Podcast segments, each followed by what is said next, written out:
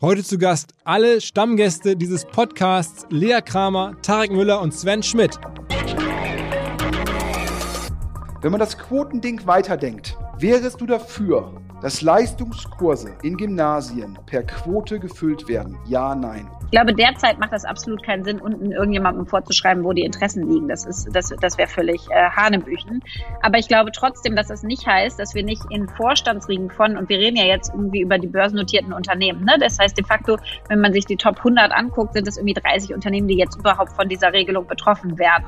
Das heißt, und, und die müssen eine von vier Vorständen, also 25 Prozent irgendwie mit einer Frau besetzen, ähm, wo wir 50 Prozent Frauen haben, in einem Bereich Führung, wo ich davon ausgehe, dass wir genug talentierte Frauen in unserem Land haben, die grandios führen können. Also ich glaube, es ist eine, es ist eine eine, eine ineffiziente Regelung. Wir wollen die Regelung alle so nicht, aber wir haben keine bessere. Deswegen ist es the best guess we have, mit der wir erstmal weitergehen müssen.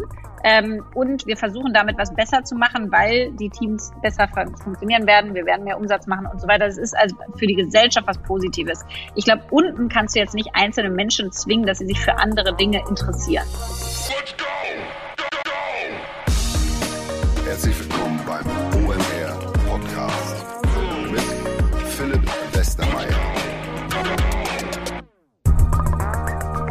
Bevor es losgeht, erstmal herzlichen Glückwunsch zum ersten Geburtstag. Gratulation an Digitale Vorreiter, den Podcast von Christoph Bursek und Vodafone. Gemeinsam haben Christoph und Vodafone jede Woche Gäste aus allen Bereichen der deutschen Wirtschaft. Und Christoph Bursek verhört sie quasi auf seine ureigene Christoph Bursek-Art, stellt die verschiedensten Fragen, so auch in der aktuellen Folge dem Christoph Käse, dem Autoren, Digitalexperten, äh, jemandem, der die Transformation von Springer mitgestaltet hat. Die beiden sprechen und der Christoph Käse sagt, das fand ich ganz spannend, eines der großen oder das große Ding für die nächsten 10 bis 15 Jahre sei das Redesign von Wertschöpfungsketten war mir nicht so ganz klar, auf was er darunter genau meint. Hört rein in Digitale Vorreiter mit Christoph von Vodafone, überall da, wo es Podcasts gibt. Glückwunsch! Doppelter Hinweis, und zwar erstens auf unseren wichtigen Partner Salesforce und zweitens auf meinen Freund Erik Siegmann, Digitalexperte hier aus Hamburg und Host des Marketing Transformation Podcast. Unser Trick ist jetzt, immer wenn wie der Name schon sagt, ein Gast im Podcast ist, der sich mit Transformation sehr gut auskennt, das ist ja meistens der Fall, und auch noch gleichzeitig mit Marketing und Salesforce, dann weise ich da explizit hier darauf hin. In der aktuellen Folge ist das so, da ist nämlich der Björn Lotz, der CTO bei der Frankfurter Allgemeinen Zeitung da. Und entsprechend reden Erik und Björn über Marketing, ein bisschen auch über den Einsatz von Salesforce, aber halt auch über Transformation. Da gibt es sogar einen Transformationsprozess, ganz konkret läuft der so, Cleanup, Freeze and Maintain und Implementierung, also drei Schritte. Wer das nochmal nachvollziehen möchte, wie die da genau vorgehen, die drei Schritte, ähm, alle Details gibt es im Podcast Marketing Transformation. Überall dort, wo es Podcasts gibt, kann man den hören, kann man den runterladen. Auch bei uns natürlich in den Shownotes verlinkt. Ähm, in den nächsten Wochen wird es immer mal wieder solche Gäste geben. Ähm, wer da Lust hat, ich werde es hier ähm, nochmal extra sagen. Ansonsten kann man natürlich auch dem Podcast direkt folgen, direkt abonnieren. Marketing Transformation mit Erik Siegmann und aktuell mit Björn Lotz. Der Podcast ist lang, deswegen nur ganz kurz. Es ist wirklich wert, ihn durchzuhören. Er ist wahrscheinlich einer der besten Podcasts, die ich in den letzten Jahren hier gemacht habe. Und das liegt natürlich an den drei Gästen. Wir haben diskutiert über Work from Home, über Online versus Innenstädte, über die Frauenquote. Es war zum Teil kontrovers, es war immer wertschätzend, es war wahnsinnig inspirierend, neue Aspekte. Hört einfach rein. Ich glaube, man bekommt es nirgendwo anders. You heard it here first. Ich bin echt stolz, dass wir so einen Podcast hier hinbekommen haben, so ein Gespräch, ähm, so eine Bühne sozusagen haben und solche Stammgäste haben. Ähm, auf geht's. Herzlich willkommen zum OMR Podcast. Für mich einer der Tage des Jahres. Es ist wirklich unglaublich. Heute Morgen äh, mit Sven telefoniert, vormittags, und dann hatten wir spontan die Idee, doch wir müssten doch einmal noch was machen. Ähm, wie wäre es denn, wir schreiben mal schnell alle Stammgäste an, ob wir heute Abend einen Podcast zusammenbekommen. Und es hat wirklich geklappt. Alle sind da. Hi zusammen. Moin. Moin. Hi. genau, wen habe ich jetzt gemeint? Wir müssen es ein bisschen gleich irgendwie sortieren, aber das, in der Leitung sind ähm, äh, Lea Kramer, Tarek Müller und Sven Schmidt bekanntlich. Und wir wollen sprechen ein bisschen über unser Börsenspiel und dann über was, was sonst noch so gerade in der digitalen Welt passiert, sozusagen aus verschiedensten Blickwinkeln. Ähm, beim Börsenspiel als Einstieg, alle haben investiert, außer Tarek noch nicht. Der hat wahrscheinlich am allermeisten zu tun gerade. Tarek, wie sieht's aus? Ja also erstmal habe ich ja schon angekündigt, dass ich mega Amateur bin, was Börse angeht. Ich habe eigentlich nur einmal wirklich viel in die Börse investiert. Das war aber glücklicherweise im April und hat sich ausgezahlt. Aber an sich bin ich ehrlicherweise so ein eher ängstlicher Typ und ich habe äh, deswegen noch nicht investiert, weil ich eigentlich immer dachte, die Volkswirtschaft wird noch weiter runtergehen. Da habe ich aber natürlich nicht mit so einem frühen Impfstoff äh, gerechnet und jetzt ist alles noch weiter hochgegangen. Und ich dachte eigentlich vorher schon, alles ist irgendwie tendenziell überbewertet und jetzt stehe ich natürlich ein bisschen doof da. Aber eigentlich will ich jetzt noch weniger einsteigen. Äh, sondern ich, ich verstecke, ich habe mein Bargeld weiterhin unterm Kopfkissen und warte noch auf den richtigen Moment des Einstiegs. Okay, okay.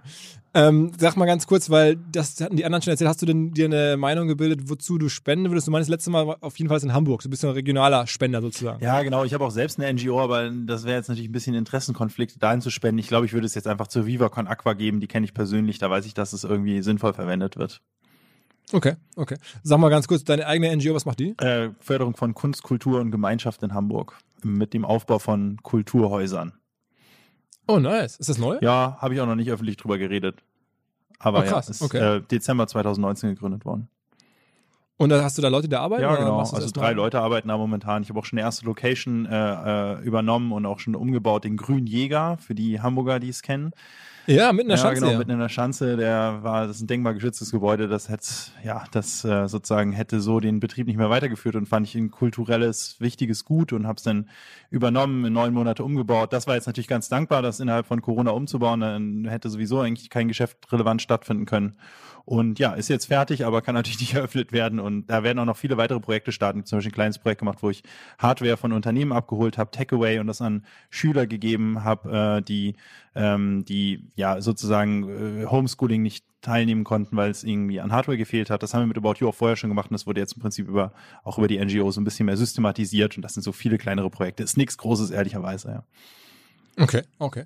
Sag mal, ähm, nochmal ganz kurz zurück zum Börsenspiel, weil ich mir jetzt überlegt habe und auch da, wir haben am Wochenende ein bisschen getextet, hier Sven und ich und noch ein anderer Kumpel.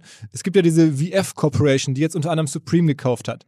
Äh, Sven trägt relativ selten Supreme, glaube ich. Ähm, dennoch habe ich mir jetzt überlegt, ob wir diese, ob ich diese VF Corporation kaufen soll als Aktie. Und da sind ja auch noch irgendwie The Vans drin, da ist auch noch irgendwie North Face drin, also so eine, so eine ähm, Klamotten-Holding von relativ geilen Brands. Jetzt äh, würdest du aus, aus Fashion-Perspektive sagen, mega Ding. Wir freuen uns schon, wenn wir bald endlich mal Supreme-Klamotten kriegen für About You oder also die verkaufen dürfen? Oder sagst du, habe ich keine Ahnung von, bin ich vorsichtig? Naja, also was die Marktkapitalisierung von VF angeht, weiß ich nicht, ob das jetzt unter- oder überbewertet ist. Ich habe mich mit dem Supreme-Deal nicht eingängig beschäftigt. Ich glaube, es war irgendwie zwei Milliarden oder sowas, meine ich. Ja. Das, die, der schmale Grad bei solchen super hyped Marken ist natürlich letztendlich, machst du sie kaputt, wenn du sie super breit distribuierst. Also du kannst mit so einer breiten Marke natürlich extrem viel Geld verdienen, wenn du einfach quasi den Hebel umlegst und in die breite Distribution gehst. Allerdings lebt ja ein Supreme davon, dass es eben nicht breit distribuiert ist. Ich meine, Supreme hat, glaube ich, zwölf Läden und arbeitet ja in Drops. Das ist ja auch eine Geschichte, über die du, Philipp, schon oft geredet hast. Das ist ein System, was ja sehr gut funktioniert. Also im Prinzip an spezifischen Tagen sehr limitierte Kollektionen rauszubringen. Supreme macht immer ganz verrückte Sachen. Neben äh, Kleidung machen sie auch irgendwie Billardkös und, und so ganz verrücktes Zeug eben. Ziegelsteine. Ziegelsteine, genau. Also im Grunde genommen ist eigentlich scheißegal, was du machst, wenn ein Supreme-Logo drauf ist, funktioniert's und warum? Weil es eben massiv verknappt wird und im Grunde genommen ja im Prinzip so eine Art Statussymbol ist sozusagen. Aber das verliert natürlich alles seinen Charme, wenn es halt nicht mehr limitiert ist, wenn es nicht mehr verknappt ist und wenn es breit distribuiert ist. Insofern, das ist jetzt überhaupt keine Wertung, ob es die zwei Millionen viel oder wenig sind, aber hm, das ist auf jeden Fall mal eine Herausforderung für VF Corp, weil die Marken, die sie heute haben, halt schon breit distribuierte Massenmarken sind, tendenziell. Und Supreme, ja, muss man mal schauen, wie die das jetzt handeln. Kann gut ausgehen, kann auch schiefgehen. Ist, glaube ich, immer, ist, ist glaube ich, auch schwierig zu bewerten, weil du natürlich so ein Supreme nicht wirklich am Umsatz bewerten kannst, weil Supreme ja nie sozusagen die Ambition hatte, den maximalen Umsatz rauszuholen, sondern im Prinzip äh, davon gelebt hat, dass sie eben Umsatz verknappen und damit im Prinzip ihre Brand aufbauen und Markenwert aufbauen. Jetzt ist natürlich spannend, wie man diesen Markenwert jetzt eben auch monetarisiert bekommt, ohne die Marke dabei kaputt zu machen. Aber würdet, würdet ihr zum Beispiel irgendwelche Deals eingehen, nur um Supreme zu bekommen als Händler, als, About You? Jetzt würdest du dann sagen, ich, ich liste noch mehr Vans und noch mehr The North Face dafür, dass ich auch das Supreme haben kann? Also ja, definitiv. Also wir wären natürlich äh, sofort, also es kommt immer drauf an, wenn wir jetzt die einzigen sind, ja, unter den großen Online-Händlern, die Supreme führen dürften, also so eine Art Exklusivität hätten, dann würden wir dafür wahrscheinlich auch unsere, auf unsere komplette Marge ähm, an den Supreme-Produkten verzichten, äh, weil das im Grunde genommen eine Wette darauf wäre, dass wir halt relativ viele Neukunden gewinnen, die dann Mischwarenkörbe generieren. Wenn Supreme, das ist jetzt aber auch das besagte Dilemma sozusagen, dann aber super breit distribuiert ist sozusagen und jeder hat es, dann sinkt natürlich auch unsere Bereitschaft, irgendwelche Crazy Deals einzugehen, um, um jetzt eine neue Marke auf die Plattform zu bekommen. Okay. Sag mal, ähm, Lea, ich habe gesehen, du hast ja wirklich von uns allen das ausgewogenste ähm, äh, Portfolio dir erstellt. Und wie gesagt, hast mich jetzt sogar äh, aktuell, der Wert liegt sogar über meinem, ähm, was jetzt auch nicht so schwer ist, aber trotzdem immerhin. Ne? Also schon, geil. Und ich habe vor kurzem gehört, irgendwie Leute sagen, also die Lea hat wirklich das beste Portfolio, habe ich so verschiedentlich irgendwie in Podcasts gehört. Ähm, wie kam es? Hast du da irgendwie noch Ich habe das leider noch nie gehört. Du, du, hängst anscheinend mit anderen doch, Leuten. Doch. Ich möchte das auch mal, dass mir das jemand sagt. Ähm, ja. Äh, ich glaube, bei mir hat sich noch keiner mein Portfolio überhaupt angeguckt oder weiß, dass es existiert. Nee, du hast da ziemlich ausgefuchste Sachen drin. Ziemlich ausgefuchste Ja, ich habe echt, naja, ich habe äh, ehrlicherweise ein paar Lucky-Shots auch einfach, ne? Also ich habe, ich wollte ja auch Amazon machen, äh, aber Sven hatte es schon, deswegen habe ich dann Shopify und Mercado Libre genommen. Gut, Shopify war jetzt nicht so geil bisher, aber Mercado Libre zumindest. Und AMD habe ich vor allen Dingen genommen wegen der Lisa Su, weil die eine weibliche CEO hat, äh, haben und ich wollte unbedingt äh, ein frauengeführtes Unternehmen drin haben im Tech-Bereich. Deswegen, also ein paar waren auch so ein bisschen äh, Lucky Shots. Ich bin äh, super happy, dass die Xingi Solar Holding kommt, einfach weil ich den Namen so mag. Ähm, und äh, Wo kommt das her? und die ja in Taiwan sitzen und irgendwie, ähm, glaube ich, mit der ganzen Energiewende ist, ist das was Cooles. Also irgendwie ist es ein Portfolio. Ich muss sagen, als ich jetzt die ersten Wochen das dann so äh, verfolgt habe, dachte ich die ganze Zeit, der Portfolioansatz ist eher schlechter, weil natürlich jetzt ein Sven oder du eher High Risk, High Return habt. Ne? Also ich habe ja schon sieben Aktien drin, die sich dann auch so ein bisschen wieder aus ähm, ja, also einfach runterregeln. In DocuSign zum Beispiel habe ich äh, bisher Geld mit verloren. Deswegen, ich weiß es noch nicht, ob es langfristig die beste Strategie ist, aber ähm, ich habe jetzt schon überlegt, ob ich nicht Shopify gegen Westwing noch tausche. Und äh, also ob ich nochmal irgendwie einen Trade mache, weil ich es dann auch spannender finde, dass da ein bisschen was passiert und ähm, Coupa kaufe, diese B2B ähm, quasi Einkaufsoptimierungssoftware, weil ich das einfach ein super sinnvolles Business finde. Also ich glaube, wir haben mal mit Inverto so ein Projekt gemacht, weiß nicht, ob ihr das schon mal gemacht habt, so Einkaufsoptimierung. Ähm, und das war echt ziemlich, ziemlich cool ähm, und hat uns, also mir auf jeden Fall ziemlich die Augen geöffnet. Und ich glaube, während Corona ähm, haben ja viele müssen an der Kostenschraube drehen. Ähm, und das so ein bisschen als Softwarelösung zu haben, fände ich, also ist auf jeden Fall, glaube ich, ein, ein cooles Unternehmen. Da überlege ich gerade, ob ich irgendwas dafür traden sollte aus meinem Portfolio. Apropos, du hast gerade Westwing gesagt, kurze Frage an Sven. Ähm, ich war ganz überrascht. Rocket hat irgendwie Home24 und Westwing Anteile, glaube ich, gekauft. Ne? Warst du auch überrascht oder dachtest du, okay, also war jetzt ja nicht zu erwarten? Ja, ich glaube, mein Verständnis ist, dass äh, letztendlich ja sowohl äh, Oliver Samba das getan hat über Rocket, wie auch Alexander Samba äh, im Fall von Westwing über Picos. Ähm, meine Lesart ist, und das sagt auch der Flurfunk, zum einen natürlich, Oliver Samba ist geistig unglaublich flexibel und hat halt gesehen, dass natürlich Corona äh, den Rückenwind generiert für das Modell, der vielleicht vorher nicht vorhanden war, also insbesondere für Home 24. Und dass ja scheinbar auch die Herausforderungen, die es da in der Vergangenheit gab im Rahmen der Exekution, dass die scheinbar äh, behoben sind und bei äh, Westwing ja letztendlich äh, auch dieses Logistikthema scheinbar gelöst ist. Und ich glaube, da sind dann äh, der Oliver Samba geistig flexibel und auch ein Alexander Samba guckt halt, ja, was sind, was muss ich halt zahlen, wenn ich mich jetzt über Picos an einer nicht börsennotierten Firma beteilige? Also sprich, was zahle ich da für Multiples? Was sind das da für Wachstumsraten? Und dann gucke ich halt, okay, was gibt es halt ähm, für Möglichkeiten an der Börse? Und da sind die, glaube ich, zum Schluss gekommen, dass halt komparativ Home24 und Westwing zumindest unterbewertet waren und haben dann jeweils, also Rocket und Picos, Positionen aufgebaut und die gestiegenen Kurse äh, geben ihnen da halt recht.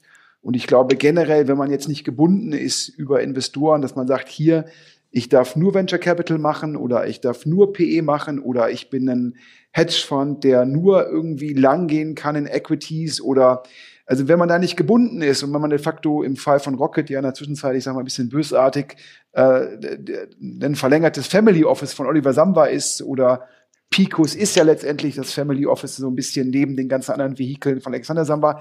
Dann hat man halt die Freiheit, ja, Kategorien übergreifend zu optimieren. Und wenn die Lea jetzt sagt, hier, sie guckt sich auch nochmal West Wing an und sieht die Berührungspunkte und Natürlich profitieren beide Firmen von Corona und wenn man im Fall von Westwing einmal Neukunden gewonnen hat und die dann halt über die verschiedenen Berührungspunkte auch dabei hält, dann kann natürlich auch sein, dass das Ganze letztendlich auch Corona sehr erfolgreich überdauert und äh, dementsprechend äh, nachvollziehbar. Und ich muss sagen, ist ja als Investor immer schwierig zu sagen, ich habe da mal Anteile verkauft und sich dann einzugestehen, dass man hätte sie behalten sollen, ähm, oder einzugestehen, dass sich die Grundlagen ändern, das spricht meines Erachtens, äh, das zeigt halt einen guten Investor und daher glaube ich, kann man da Oliver Samba und Alexander Samba kann man nur den Hut vorziehen. Ähm, ja, und daher, aber was mich jetzt viel mehr interessieren würde, ist ja die, es gibt ja zwei Fragestellungen. Die eine Fragestellung ist, wie stark wird das Q4?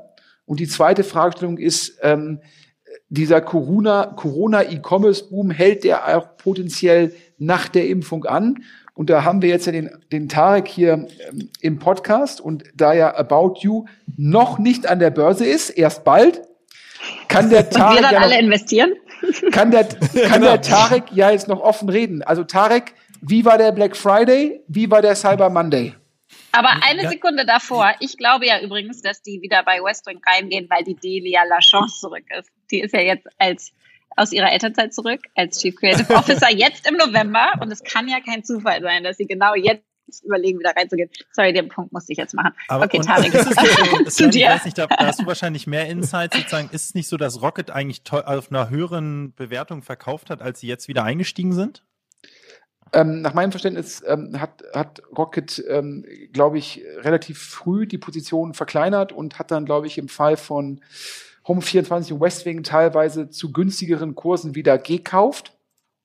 Ähm, aber es ist natürlich von außen sehr schwer, jetzt den Durchschnittskurs zu ermitteln. Also daher Ja. glaube ich, aber ich, ich glaube halt, das zeigt dir halt, wie flexibel da gedacht wird. Und ich glaube, das ist ja emotional immer als Investor sehr schwierig zu sagen, ich habe mal verkauft oder ja, und dann sich wieder, wieder umzuentscheiden. Und ich glaube, da muss man sich halt, da muss man sehr emotionslos sein. Und ich glaube, Emotionslosigkeit ist meistens ein äh, sehr guter Ratgeber, was Investieren angeht. Ja, und daher, also- aber du wolltest jetzt nur ablenken von deinem Börsengang, Tarek. Also, Nein. wie waren der Black Friday und der Cyber Monday? Ich, ich, sag, ich verspreche, ich sag gleich noch was dazu. Aber wenn ich habe mir Home 24 auch schon länger mal äh, angeschaut, nicht so aus Börsenspielperspektive, sondern irgendwie Multiples und so weiter. Ne? Und ich weiß jetzt nicht, was, was Home 24 dieses Jahr an Umsatz macht. Ich habe auf Wikipedia gesehen, die haben letztes Jahr irgendwie so 370 Millionen gemacht oder sowas. Also wenn die das jetzt nicht die werden dieses Jahr ja irgendwo auf um die 500 Millionen oder vielleicht ein bisschen mehr wachsen. Wenn ich das richtig sehe, zumindest was Google mir da erzählt, dann ist die Marktkapitalisierung bei knapp über 500 Millionen. Also der Umsatzmultiple liegt bei eins, ne? ähm, wo die Umsatzmultiples von einem Zalando und Co. eher so um die zwei ähm, wabern. Ne? Also mir erscheint es, als wäre Home24, sofern es ein gut gemanagtes, zukunftsträchtiges Unternehmen ist, ist es tatsächlich auch unterbewertet. Und mein Eindruck ist, dass es auch deswegen möglicherweise ein kleines bisschen unterbewertet ist, weil die, glaube ich, schon deutlich zu aggressiv sozusagen damals den IPO gestaltet haben und da schon eher krass overpromised haben eigentlich. Ne? Dann eigentlich die Börse immer wieder enttäuscht wurde, dadurch, glaube ich, viel Credibility verloren gegangen ist ähm, von Seiten des Kapitalmarktes, was dann quasi vielleicht zu einer Art Überreaktion geführt hat, ähm, wodurch der, der Kurs jetzt halt schon auch sehr, sehr günstig war. Also ähm, ich halte das auch tendenziell, also ich kann, ich habe keinen Einblick in Home24, aber wenn das gut gemanagt ist, also ein vernünftig gemanagtes E-Commerce-Unternehmen ist, eigentlich in der Wachstumsbranche Corona-Profiteur, dann wäre ehrlicherweise auch ein Multiple von eins noch recht günstig. So, ne? Da hat natürlich ein Rocket, äh, die vermutlich eine gewisse Nähe haben zum Management, auch die Möglichkeit, das vielleicht ein bisschen besser zu bewerten, als das jetzt der ganz außenstehende äh, Kapitalmarktinvestor halt äh, äh, hat. Ne? Die Frage quasi, haben die ihre internen Probleme gefixt? Weil die hatten, glaube ich, schon ziemliche interne Probleme in den letzten Jahren. Ne? Und wenn das so ist, also wenn die zum Schluss gekommen sind, die internen Probleme sind gefixt, halte ich das für ein kluges Investment, da nochmal reinzugehen. So, jetzt nochmal ganz, ganz kurz was zu Svens Genau, Frage. Black Friday. Ja, Black Friday, also wir sind sehr happy. Ähm, Corona, also Online-Mode war noch nie ein Corona-Gewinner. Ich habe jetzt letzte GfK-Zahlen des ersten Halbjahres gesehen, da ist Online-Mode um 1,9 Prozent gewachsen in Deutschland. Das ist halt weniger Wachstum als die Jahre davor. Also daran sieht man auch, Corona hat jetzt nicht dafür gesorgt, dass die On der Online-Modemarkt kleiner wurde, aber er ist halt auch mit einem geringeren Tempo gewachsen als die, ähm, als die Jahre davor. Ist natürlich schwer zu sagen, wie es jetzt um Black Friday rum war. Also wir als About You sind grundsätzlich extrem happy. Wir sind weiterhin über 50 Prozent am Wachsen, Cashflow positiv, profitabel unserer Kernregion. Also es könnte nicht besser sein. Äh, ich glaube aber, das ist sozusagen, das wären wir auch alles ohne Corona. Ähm, und wir sind grundsätzlich happy mit unserem Black Friday Outcome. Und wir sind ja mittlerweile in 19 Ländern äh, aktiv ähm, oder in 23 sogar 19 davon schon ausgerollt. Und was man schon sehen konnte, ist in Tschechien und Österreich zum Beispiel, da lief es schon sehr gut. Das sind ja auch die beiden Hard-Lockdown-Länder.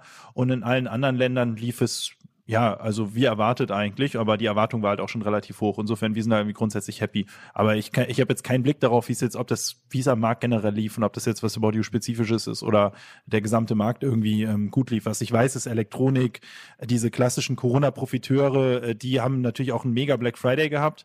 Ähm, insofern Amazon und Co. So, dürfte wahrscheinlich bei denen auch wieder richtig gut gelaufen sein, aber habt ihr jetzt keinen breiten Überblick am Markt. Wart ihr denn überrascht generell, dass jetzt vor kurzem das Statement von Herrn Altmaier ähm, gab, unserem Wirtschaftsminister, der gesagt hat, es sei jetzt äh, ein patriotischer Akt quasi, ähm, offline zu shoppen? Äh, Sven, wie hast du das wahrgenommen? Also ich glaube, also generell ist ja die, die, die Fragestellung, die dem zugrunde liegt, wie sieht die Zukunft der Innenstädte aus und ähm, wie sieht sozusagen die wirtschaftliche Struktur des Handels aus? Ähm, das ist, glaube ich, da der, die Antriebsfeder ist natürlich äh, generell so ein bisschen widersprüchlich zu sagen, wir sollen Kontakte vermeiden ähm, und dann parallel ähm, zum Offline-Shopping aufzurufen. Ähm, das macht jetzt nicht nur Sinn. Ähm, generell, glaube ich, ähm, ist da ein Punkt, der, der für mich, glaube ich, nochmal interessanter ist.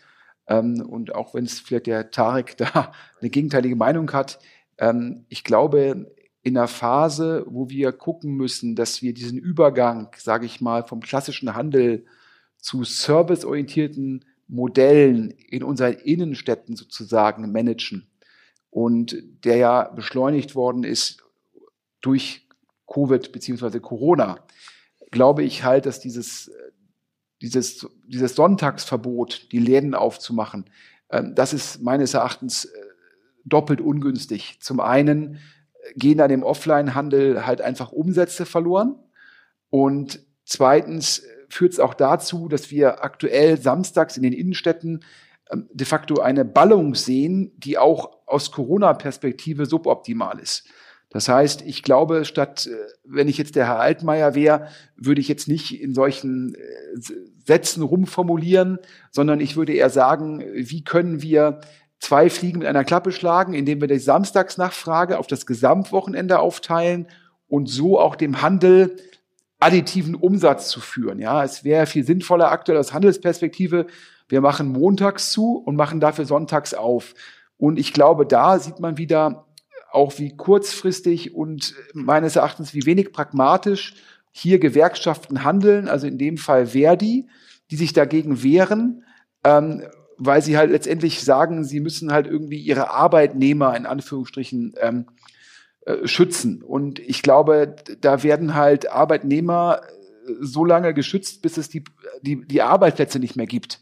Und äh, das finde ich halt in dem Zusammenhang sehr unglücklich. Hat da jemand von euch eine andere Meinung dazu oder wie seht ihr das? Naja, ich komme, also ich würde da aus einer komplett anderen Perspektive kommen. Ne? Also ich, ich, meine Meinung zur Innenstadt ist sozusagen, dass die Innenstadt, so wie sie heute ist, äh, so oder so ein ausgedientes Modell ist quasi. Und ich glaube, es bringt nichts, quasi etwas, was eigentlich keine Zukunft hat, irgendwie noch für, zu versuchen, künstlich zu verlängern. Was auch immer künstliche Verlängerung dann, dann bedeuten äh, mag. Ne? Ich will das gar nicht werten. Was ich meine mit die, die Innenstadt, wie sie heute existiert hat, keine, hat, hat aus meiner Sicht kaum Zukunft ist, dass das klar ist sozusagen, dass das Modell, wie die Innenstadt heute aufgebaut ist, eigentlich nicht sinnvoll ist. Ich glaube, die Innenstadt ist erstmal, sind die bestangebundenen Orte unserer Kommune und ich glaube, äh, man müsse die Innenstadt sozusagen ganzheitlicher managen. Ich glaube, wo ich, wo ich äh, Herrn Altmaier irgendwo recht gebe und wo ich glaube, was, was halt wirklich ähm, schützenswert ist, ist sozusagen lokaler Einzelhandel, ähm, sind ähm, lokale Kleinbetriebe und Co. Und ähm, ich glaube, was wir halt aufbauen müssen in der Innenstadt, also die müssen wir halten und denen geht's, den, die, die haben gerade, die haben es gerade richtig schwer, aber ich glaube, da bringt's nichts quasi an den Patriotismus zu appellieren sozusagen, sondern da muss man halt Maßnahmen ergreifen, wie man die helfen kann. Komme ich gleich zu, wie man das machen könnte, meines Erachtens. Ähm, Und darüber hinaus muss man aber, glaube ich, eben die Innenstadt einfach neu denken und die Innenstadt sozusagen als gut angebundenen Ort denken, als einen wirklichen Ort der Begegnung. Für mich ist ein Ort der Begegnung eben kein Zara Klamottenladen, der auch nichts mit Patriotismus zu tun hat, weil er nicht mal in deutscher Hand liegt, ja, ähm, sozusagen, sondern für mich ist eine, eine, eine vibrant Innenstadt quasi besteht aus ähm, Gemeindeinstitutionen wie Schulen, Kitas, ähm, Altersheimen, äh, Coworking Spaces, ähm, viel Gastronomie, Servicegesellschaft, ähm, aber auch Supermärkten, ähm, ähm, vielleicht Bars, äh, Wohnungen ähm, und lokalem Einzelhandel und natürlich auch Filialeinzelhandel. Und was ich meine mit gesamtheitlich managen ist, ich finde eigentlich die Grundidee, wie Einkaufszentren daran gehen, eigentlich smart. Einkaufszentren ähm, nehmen unterschiedliche Mietpreise ähm, von ihren Mietern und versuchen das ausgewogen ähm, zu gestalten. Das heißt, ein Einkaufszentrum hat eben einen Supermarkt, der kriegt, ähm, weil er niedrigere, mit niedrigeren Margen operiert, äh, eine niedrigere Miete. Der treibt aber Frequenzen, ja. Da, wegen der Supermärkte gehen viele Leute in die Einkaufszentren. Dann gibt es coole Läden, also das ist der lokale Einzelhandel, das ist das, was dem, äh, dem Einkaufszentrum den besonderen Touch verleihen soll. Ähm, sozusagen, die kriegen auch tendenziell eine kleine Mietsubvention. Dann gibt es eben Filialen, die profitieren letztendlich von der Frequenz und von der Coolness und Besonderheit sozusagen, die lokale äh, Läden und Gastro und Co. reinbringen sozusagen und die haben dann etwas höhere Mieten. Und das meine ich mit sozusagen einer ganzheitlichen Betrachtung der Innenstadt, ja, und darüber hinaus, ich finde, ein Einkaufszentrum ist jetzt, ist, also das Einkaufszentrum ist jetzt nicht der, das, das Paradebeispiel, wie in der Innenstadt äh, aussehen soll, von, von dem, was in dem Einkaufszentrum ist, sondern ich referenziere da eher auf die Art und Weise, wie es gemanagt wird, dass man halt sagt, man verlangt unterschiedliche Mieten von unterschiedlichen quasi Protagonisten, die, die, die potenziell in so einer Innenstadt sein könnten, ja, ähm, weil das eine eben auch das andere befruchtet. Am Ende braucht auch der viel, die teure, die Filiale wie ein Zara sozusagen, die sehr hohe Margen quasi mit Frequenzen erzielen können, brau sind angewiesen auf die Frequenzen. Also auch in deren Sinne sozusagen würde es Sinn machen, quasi eine Innenstadt ganzheitlich zu managen. Das ist aber natürlich ein, ein großes Problem, weil heute sind sozusagen die Immobilien alle in Einzelhand und, und jeder Gewerbevermieter sozusagen optimiert selbstverständlich sozusagen auf einen hohen Mietpreis. Ja, keiner wird jetzt hingehen und aus Altruismus sozusagen sagen, ich äh, gebe jetzt hier im Prinzip dem lokalen Einzelhändler eine niedrigere Miete oder dem Supermarkt die niedrigere Miete, damit mein Nachbarvermieter sozusagen äh, den Zara halten kann. Aber ich glaube, das wäre halt zumindest mal ein Ansatz, wie man die Innenstadt in Anführungsstrichen retten könnte, ähm, indem man sie ganzheitlich betrachtet, indem man sie als zu einem echten Ort der Begegnung macht. Und ein echter Ort der Begegnung sozusagen bedeutet halt weniger Filialen, weniger boring ähm, Offline-Handel, der überall gleich aussieht, der durchoptimiert ist, deswegen hochmargig ist, ähm, der in der Lage ist, Frequenzen zu monetarisieren, aber deswegen auch unattraktiv ist, sondern mehr Service, Gemeinde, Gemeindeeinheiten, mehr lokaler Einzelhandel kombiniert mit den, äh, mit den Läden, die halt Frequenz monetarisieren können. Ja, und ich glaube, wenn das wäre, würde ich mir zumindest mal als, an, als der Altmaier vornehmen, äh, weil das wird, glaube ich, wirklich den Offline-Handel in die Innenstadt retten und nicht irgendwelche ähm, Ankündigungen oder irgendwelche Wünsche sozusagen, ja. Aber, aber Tarek, jetzt hast du ja irgendwie, äh, du bist ja schon, äh, du übst ja schon für deine Politikkarriere, indem du jede Frage irgendwie sehr langatmig beantwortest, ohne auf die konkrete Fragestellung einzugehen. Also jetzt sonntags öffnen, ja, nein. Und nicht jetzt drei Minuten Antwort. Das, das war keine Frage. die Sonntagsgeschichte war nicht Philipps Frage, ne? Sozusagen. Das war, das war deine These, aber ja, niemand nee, das war der gefragt, Philipp was, hat gefragt, von, was, denk, was denkst du dazu? Ja, nein. ja, aber was denkst du zu Philipps Frage, habe ich jetzt verstanden, zu Altmaiers Aussage der patriotischen Pflicht, offline zu kaufen? Da habe ich gesagt, ich glaube, es ist nicht das, was offline rettet. Ja, aber da, Du, Sonntags, da, Sonntags da uns ich kann das, ich kann das nicht bewerten. Ich, ich muss ganz ehrlich sagen, ich, wenn ich in Amerika bin und Co., ich finde so, ich, ich muss ganz ehrlich sagen, ich habe mich daran gewöhnt. Ich finde den Sonntag gut, weil der Sonntag für mich einen Bruch in der in der Woche darstellt sozusagen und es ein Tag ist, wo man runterkommt. Ich gehe am Sonntag spazieren. Ähm, ich ich mache Sonntag halt Sachen zum runterkommen sozusagen. Und ich finde es ein bisschen komisch manchmal in Ländern wie in den USA zu sein sozusagen, wo du den Sonntag nicht merkst. Es ist irgendwie ist jeder Tag gleich. Das ist jetzt aber wirklich so eine ganz persönliche Einstellung. Das sage ich jetzt nicht, weil ich irgendwie Online-Händler bin oder sowas. Ja, sondern das ist was ganz ganz Naja, Persönliches. aber ich glaube, ja als Gesellschaft Fragen. einen Tag der Ruhe zu haben, ist erstmal nichts Verkehrtes sozusagen. Aber Wir die Frage- haben sowieso schon kompletten ja- Überkonsum. Also zwei Punkte darauf. Also A, wenn dem so sein soll, solltest du nicht freiwillig About You abschalten am Sonntag. Also ehrlich gesagt, das finde ich total inkonsequent und maximal opportunistisch die Antwort. Ja, das ist ja irgendwie, als ob das- jetzt noch und der zweite Punkt ist es, warum soll der Staat das den Offline-Händlern vorschreiben und den Online-Händlern nicht? Woher argumentierst du als About You Gesellschafter und CEO ein Sonderrecht? Auf welcher, auf welcher, auf welcher Basis ist das dein Argument? Endlich! Sven- Sven hat endlich die Betriebstemperatur Ja, erreicht. also ich, ich, ich, ich frage hier nicht nach dem Sonderrecht, ne? äh, sondern äh, wenn du mich jetzt fragen würdest, ob ich ein Problem damit hätte, wenn einfach alle sämtlicher Handel am Sonntag eingestellt werden sollte, dann würde ich da nicht Nein sagen oder sowas, ja. Aber natürlich kann ich als About You CEO jetzt nicht isoliert ein About You am Sonntag dicht machen. Das ist dir auch klar, dass sozusagen niemand als Geschäftsführer bin ich immer noch in der Pflicht, hier mein Unternehmen, meine Mitarbeitenden zu schützen. Und das würde Okay, natürlich dafür Frage, sorgen, dass andere wir pleite Frage, gehen würden. andere Frage, aber, andere aber Frage, ich andere frage ja Frage. nicht nach dem Sonderrecht. Müssen ich, deine würde würde ja Mitarbeiter nicht wollen, am dass Sonntag Sonntag der einzige? Laden ist, der Sonntag offen ist. Natürlich müssen meine Mitarbeiter nicht am Sonntag arbeiten. Kein Kundenservice am Sonntag? Ja, es gibt natürlich Ausnahmen, ja, aber die, die, also es gibt ganz wenige Einheiten, die müssen natürlich arbeiten, ja, wie zum Ah, Beispiel doch. der Kundenservice zu bestimmten Uhrzeiten.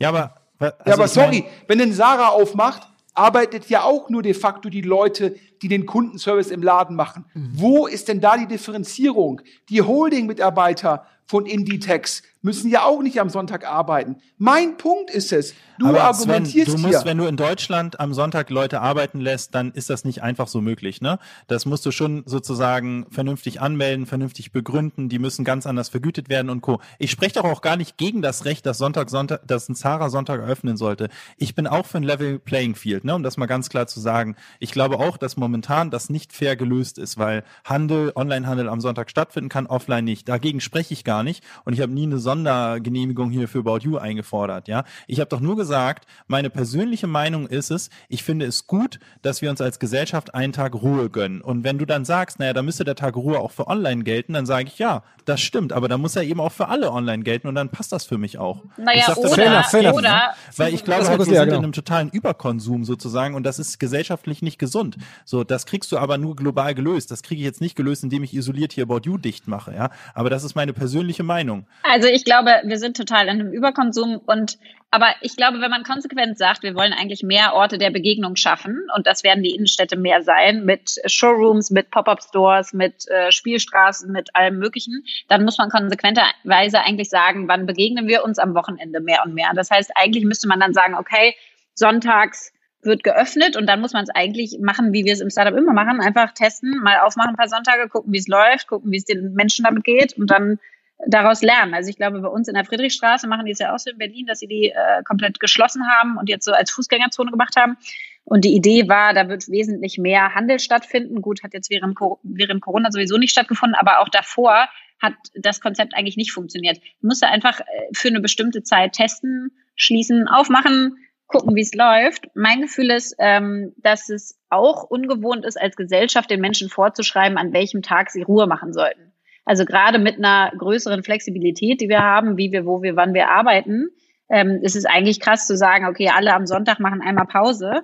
Ähm, und eigentlich müsste man sagen, gut, das kann man vielleicht als Mensch auch selber entscheiden. Und noch der letzte Punkt zu diesem ganzen, wir sollten patriotisch sozusagen Offline-Shops äh, unterstützen. Ich bin voll bei euch. Ich glaube, es macht keinen Sinn, Modelle zu unterstützen, die irgendwie äh, einfach auslaufen. Ich glaube, was schon Sinn macht, ist, sag ich mal, Versuche, also mit dem, mit dem Buchladen ging es ja los, das ganze Einzelhandelssterben. Ähm, und wenn man jetzt meinetwegen sich genial lokal anguckt oder so, was ja so ein ähm, Konglomerat ist an 700 Buchhändler, Buchhändlerinnen, wo du quasi auf einer Seite gucken kannst, welcher Buchhandel in deiner Nähe hat das Buch verfügbar und so weiter, versus bei Amazon zu kaufen.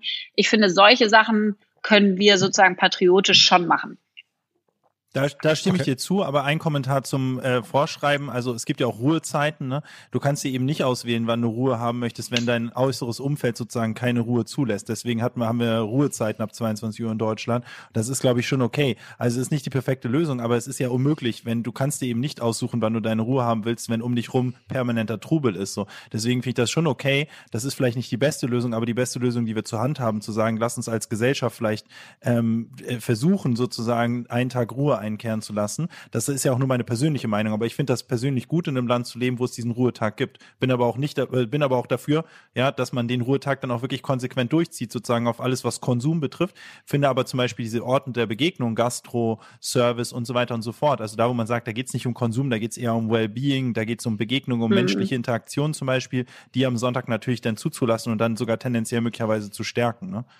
Oh, Lass mal kurz ein anderes Thema an, an oder Sven, willst du einmal? Ja, okay, drei, Sven, also drei Sven. Sachen dazu. Also, ja, also ähm, ich finde es extrem anmaßend zu beurteilen, ähm, dass Shopping ähm, letztendlich ähm, reiner Konsum ist und dass parallel äh, gesagt wird, aber Hotels und ähm, jetzt Flieger können aufhaben, denn das ist auch eine Form von Konsum.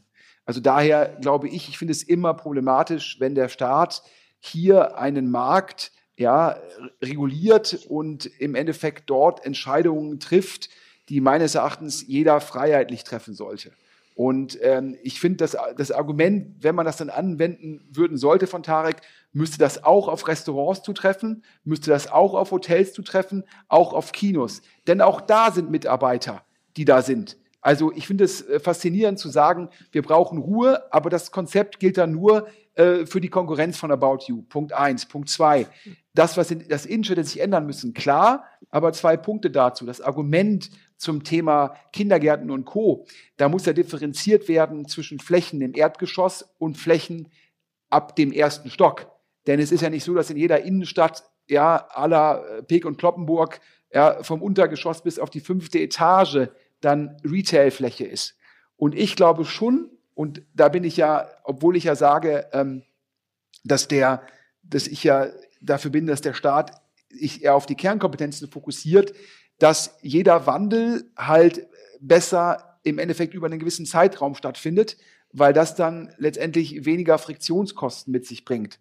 Und daher wäre ich schon dafür, und das war ja mein Argument zum Eingang, aktuell den Handel, in welcher Form auch immer, dazu unterstützen, dass diese Öffnungszeitendebatte am Sonntag für ein und alle Mal beendet wird. Es hat dann natürlich auch noch den Punkt der weniger Kontakte, weil ich die Peaklast am Samstag auf zwei Tage aufteile. So, Philipp, jetzt darfst du wieder. Okay. Ich wollte eigentlich, weil Lea das gerade angesprochen hat, euch äh, fragen, wie ihr die, die ähm, Work-from-Home-Situation seht. Also ähm, haltet ihr das für nachhaltig? Ich weiß ja auch, dass Sven, da kann man es bei LinkedIn kann man nachlesen, davon eigentlich gar nichts hält. Und auch bei euch, glaube ich, äh, bei Sven äh, Maschinensucher in Essen, da gibt's äh, kein Work from Home. Ähm, wie seht ihr das? Ich meine, Lea, du hast ja auch eine größere Firma gehabt. Ähm, Tarek, du machst About You. Wie, wie guckt ihr auf die Sachen drauf? Also Frage an alle.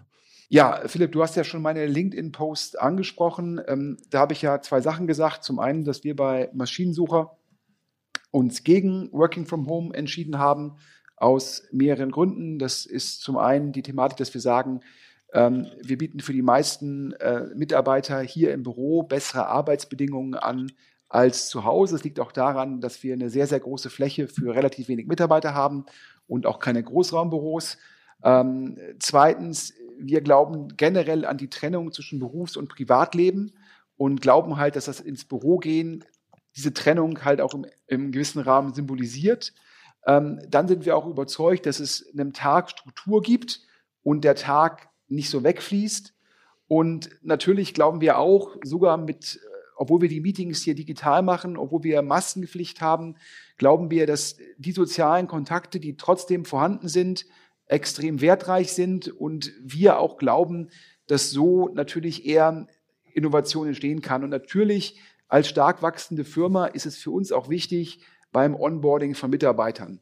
Das heißt, das ist unsere Entscheidung. Die trifft natürlich, diese Voraussetzungen treffen nicht auf jede Firma zu. Und der Post, der dann noch ein bisschen mehr für Kontroverse auf LinkedIn sozusagen ähm, geführt hat, war, dass ich gesagt habe, dass viele Millennials, die sich irgendwie Working from Home wünschen, dass die an ihrem eigenen Ast sägen. Denn ich habe gesagt, wenn man Working from Home zu Ende denkt, wird daraus Remote. Wenn man Remote zu Ende denkt, wird darauf Remote auf Englisch. Und wenn man dann zum Schluss Remote auf Englisch hat, dann ist es vielleicht günstiger oder teilweise auch besser, jemanden aus Ungarn oder jemanden aus Malaysia anzustellen, als denjenigen, der aktuell in München sitzt, weil ich gesagt habe, viele Leute, die in München sitzen, bekommen halt sehr gute Gehälter, weil sie halt in München sitzen und Deutsch sprechen. Und ich habe gesagt, dass dieser Working from Home Trend zu Ende gedacht genau diese komparativen Vorteile sozusagen äh, null und nichtig machen kann und dass viele Leute sich wundern, dass was sie sich wünschen, dass das morgen zu dem eigenen Jobverlust führen kann. Und das war natürlich auf LinkedIn, wo man ja gewöhnt ist, sich gegenseitig auf die Schultern zu klopfen und generell primär Weisheiten von sich zu geben. Ja, also Friede, Freude, Eierkuchen. Also LinkedIn erinnert mich immer so ein bisschen an den Kindergeburtstag mit Topfschlagen. Und wenn dann, dann, dann kam wenn, Sven, und dann wenn kam dann mal jemand schreibt, ja, was halt sozusagen der allgemeinen Meinung nicht entspricht, ja, dann fühlen die sich alle gestört. Also Lea oder Tarek, wer möchte. Also ich sehe das bei LinkedIn ganz anders, muss ich sagen. Ich krieg da ordentlich Gegenwind. Also ich finde Instagram da, das ist so eine Happy Society und LinkedIn ist schon, ist schon ein bisschen tougher. Ähm, aber vielleicht haben wir auch an andere Themen am Wickel oder ein anderes Netzwerk. Ich weiß es nicht genau. Ähm, ich kann es gar nicht so richtig sagen. Ich bin ja, ich bin ja selber nicht in der Verantwortung, deswegen hat Tarek wahrscheinlich eine sinnvollere Meinung dazu. Ich glaube, dass es ein Mix werden muss. Ähm, ich glaube, dass man sowas haben wird, dass irgendwie Teams miteinander äh, entscheiden, welche drei Tage sie im Office sind und zwei Tage im Homeoffice. Ich glaube auf jeden Fall an Homeoffice, weil man sich besser konzentrieren kann. Und ich glaube gleichzeitig daran, dass wir alle das Büro total vermissen, weil man dieses soziale Miteinander und eine Kultur halt auch wirklich nur schaffen kann, wenn man, wenn man miteinander was tut und was erlebt und äh, wirklich äh, zusammen ist. Deswegen ich glaube, es wird, äh, es wird ein Mix werden und ich finde den auch sinnvoll. Ich bin schon bei Sven, dass ich glaube, dass äh, das ganze Thema, wo bekommt man seine äh, Führungs- und Fachkräfte her, ähm, globaler wird. Also ich merke es allein schon jetzt in, mit den Bordmandaten, dass ich teilweise mit Companies rede, die irgendwie jetzt also ich will ja gar keine weiteren machen, aber trotzdem, die, die ich mir dann trotzdem angucke, äh, die irgendwo in Europa sitzen. Und früher hätte ich gesagt, ja, mache ich auf keinen Fall, da muss ich ja laufend hinfliegen. Das ist irgendwie mit zwei Kindern dann echt schwierig. Ähm, und es jetzt so ist, naja, wir können auch von fünf Meetings irgendwie drei oder vier virtuell machen und nur ein, zwei Präsenzmeetings. Also ich glaube, da, da sind dann plötzlich, ist der Talentpool größer, weil man einfach nicht mehr ähm, ja, diese Präsenz nicht mehr unbedingt hat. Deswegen, ich, ich, glaube, es ist ein Mix, aber bin äh, sehr gespannt, was Tarek dazu sagt. Ähm, also ich würde ein bisschen unterscheiden zwischen Corona-Zeit und Nicht-Corona-Zeit. Also bei About You ist es so, dass man sich entscheiden kann, ob man von zu Hause arbeitet oder vom Büro aus. Wir haben allerdings auch nicht diese Rahmenbedingungen im Büro, wie Sven sie hat. Das heißt, wir könnten auch gar nicht alle, wir könnten gar nicht alle zurück ins Büro holen und würden das auch auf gar keinen Fall machen, ähm, weil ich glaube, das wäre jetzt einfach gerade nicht angebracht, sozusagen, wenn wir diese hygienischen Rahmenbedingungen im Büro nicht gewährleisten können, was wir nicht können ähm, bei About You. Insofern diese Option gibt's nicht, aber selbst wenn die Option gäbe, glaube ich, würde ich es gerade nicht tun äh, sondern würde es sozusagen freiwillig ähm, belassen. Ähm, was meine, allerdings ist es so, dass diejenigen, die ins Büro kommen, trotzdem alle Meetings ähm, remote haben, ähm, also per, per Videokonferenz, weil was ich den absoluten Albtraum finde, sind Hybrid-Meetings, ähm, wo irgendwie zwei Leute im Konferenzraum sitzen und drei Leute zugeschaltet sind. Das funktioniert schon auch ab und an und so weiter, aber das finde ich irgendwie so worst of both worlds eigentlich. Ähm, ich glaube, dass nach Corona ähm, ich sehe ich sehe allerdings auch Vorteile bei der Arbeit von zu Hause. Man kann schon konzentrierter arbeiten, man gewinnt tendenziell ein bisschen Zeit, weil irgendwie Fahrtwege wegfallen und so weiter und so fort.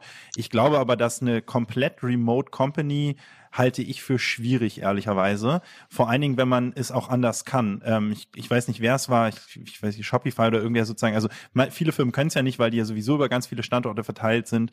Ja, das heißt, die sind quasi darauf angewiesen, dass es Videokonferenzen standortübergreifend gibt. Aber wenn man die Möglichkeit hat, dass man einen Standort hat, wo eigentlich fast alle relevanten Mitarbeitenden sind, halte ich das schon für extrem wertvoll, wenn die auch zusammenkommen. Das ist jetzt aber Non-Corona-Zeit natürlich, weil ich glaube, dass schon durch soziale Interaktion ähm, Dinge entstehen können, Kreativität entstehen kann, Brainstorming entstehen kann, was halt über Remote schwierig ist. Remote hat den Vorteil, es ist sehr effizient. Man geht in, in eine Videokonferenz, man ballert halt seine Themen durch und dann ist man fertig und bumm und äh, man linkt sich aus. Es fällt dieser Smalltalk weg, ähm, es, es fällt irgendwie die, die Interaktion weg, es fällt die Gestik weg. Ähm, und ich merke es immer wieder, dass wenn ich dann im Büro bin und ich sitze ja mit Hannes und Sebastian in einem Raum, ist doch was anderes, wenn wir drei irgendwie unsere Meetings machen über, über Videokonferenz. Die gehen deutlich schneller, ist viel effizienter. Aber wenn wir dann abends zusammensitzen, Bierchen trinken und über irgendwie unser Unternehmen sinnieren, ähm, was theoretisch ineffizient ist, aber daraus kommen oft Dinge raus, die, die halt sehr ungewöhnlich sind, die man über eine Agenda quasi so niemals hätte sinnvoll erarbeiten können quasi. Und das, glaube ich, gilt nicht nur für Hannes, Sebastian und mich in der, in der Interaktion, sondern ähm, gilt für alle. Insofern glaube ich, ähm, eher daran, äh, dass man in der Welt nach Corona sagt, es gibt halt gewisse Tage, da müssen auch alle ins Büro kommen, das ist dann auch Pflicht. Ähm, und es gibt gewisse Tage, da kann man sich aussuchen, ob man ins Büro kommen möchte. Und da finden dann aber auch die Meetings sozusagen idealerweise nicht im Hybrid-Setting statt, sondern finden dann entweder, wenn alle im Büro sind, ähm, komplett in Person statt oder wenn einzelne Personen nicht im Büro sind, dann eben komplett remote statt. Äh, da muss man natürlich das Büro auch irgendwie für ausrichten.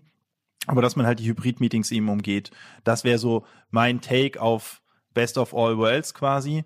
Mich würde aber schon nochmal interessieren, jetzt sozusagen bei dem, was Sven gesagt hat, vorhin irgendwie ein großes Appell an die Selbstbestimmtheit der Menschen äh, sozusagen gerichtet hat und jetzt aber sozusagen sehr stark seinen Mitarbeitenden vorgibt, was aus seiner Sicht ja richtig ist. Äh, aber frage ich mich so ein bisschen, wie geht das einher mit dem Appell an die Selbstbestimmtheit der Leute sozusagen, dann eben so krass harte Vorgaben zu machen darüber, was die besten Arbeitsbedingungen seiner Mitarbeitenden sind? Ja, kann ich direkt darauf antworten. Ähm, ja. Also das eine ist im Endeffekt, wenn ich äh, Bürger eines Staats bin, ähm, dann ist so ein bisschen die Frage, ähm, was ich sozusagen von der, von der, von der Regierung ähm, regulieren lasse und was nicht. Das ist eine Frage äh, der Staatsquote letztendlich, äh, wo ich ja immer sage, der Staat soll sich auf die Kernkompetenzen fokussieren. Und da bin ich ein großer Fan von Milton Friedman, der immer gesagt hat, hier, ja, letztendlich äh, hohe Staatsquote äh, korreliert negativ, ja, letztendlich mit Wachstum. Ähm, ich glaube aber als Unternehmer, jeder Mitarbeiter hat natürlich die Möglichkeit, gerade jetzt zu, zu entscheiden, wo er arbeiten will. Aber äh, zum Schluss ist halt Unternehmertum keine Basisdemokratie. Ja, ähm, ich bin hier mit dem Mitgründer oder mit dem Gründer Thorsten Muscher und dem CEO zusammen sind wir die beiden Gesellschafter und die beiden Geschäftsführer. Und zum Schluss tragen wir im Guten wie im Schlechten die Verantwortung. Und zum Schluss letztendlich final treffen wir die Entscheidungen. Ja, das ist halt ähm, letztendlich die Bürger eines Landes zusammen über Wahlen oder teilweise Volksabstimmungen wie in der Schweiz. Da ist halt jeder sozusagen in Anführungsstrichen Gesellschafter seines Landes und da wird zusammen die Entscheidung getroffen. Aber als Unternehmer sozusagen äh, treffe zum Schluss ich die Entscheidung. Ähm, und zum Schluss, wenn die Firma nicht funktioniert, ist es dann ja auch letztendlich schon primär mein Problem oder das meiner Mitgesellschafter und mir. Ähm, und das ist, glaube ich, ganz wichtig, da zu differenzieren. Ähm, zum Schluss muss ich mir als, als Unternehmer, als Geschäftsführer, als Gesellschafter sagen, wie stelle ich sozusagen die äh, Sicherheit meiner Mitarbeiter, die gesundheitliche sozusagen Sicherheit dar.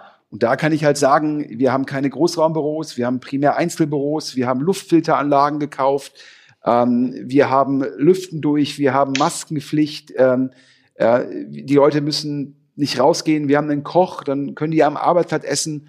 Ja, also da haben wir natürlich sehr strikte Maßnahmen, die wir auch extrem streng umsetzen. Ja, ich war in anderen Firmen, ja, die vielleicht auf dem Papier Maskenzwang haben, wo dann halt keine Masken getragen worden sind. Und bei uns ist das halt anders. Aber die Entscheidung per se, wo gearbeitet wird, ja, die fallen zum Schluss, ja, der Thorsten Muschler und ich. Ja, und das ist eine unternehmerische Entscheidung ja, die wir meines Erachtens gut begründen können. Aber ich glaube auch überhaupt nicht daran, was die Lea gesagt hat und was auch der Tarek gesagt hat mit diesem zukünftigen Modell, dass dann die Mitarbeiter am besten noch morgens entscheiden, komme ich jetzt ins Büro oder bleibe ich zu Hause und dann einige ich mich mit meinem Team, ja, wann kommen wir eigentlich mal alle zusammen ins Büro, ja, und wann nicht. Ja, das führt meines Erachtens A zu jetzt überhaupt keinen Kosteneinsparungen, wie das manche argumentieren, dass man dann ja ein kleineres Büro bräuchte. Das ist nicht gegeben. Es bringt alle Nachteile mit sich und kaum Vorteile. Und generell diese Thematik, dass mir Leute irgendwie dann sagen, sie können zu Hause konzentrierter arbeiten, ja, das halte ich persönlich auch für eine Mehr alle Zahlen, die ich bisher gesehen habe, basieren auf Eigenangaben von Mitarbeitern. Dann frage ich mich, werden die gemessen? Ja, wir messen, ob die Mitarbeiter glücklich sind. Ja, und dann ähm, sage ich immer, naja, ihr könnt die Mitarbeiter ja auch mal fragen, ob sie 60 Tage Urlaub haben wollen, ohne dass sie auf Lohn verzichten wollen. Da sagen auch 100 ja gerne. Ja, also, also das ist ja, das ist ja gar kein KPI, der überhaupt relevant ist. Also Zum Schluss? Ich möchte, ich Okay, ich okay, mal okay. ganz kurz sagen, dass ich nicht für, also ich bin da komplett bei Sven, ne, dass sozusagen ein Unternehmen keine Basisdemokratie ist und klare Regeln vorgeben muss. Ne? Und ich habe nicht gesagt, dass jeder Mitarbeiter sich morgens aussuchen kann, ob er kommen möchte oder nicht, sondern dass es nur gewisse Tage gibt, wo diese Freiwilligkeit besteht. Ne? Und da aber im Prinzip ein Remote-Zwang eigentlich ist, also selbst wenn du vom Büro arbeitest, du eigentlich Videokonferenzen eben hältst. Ne?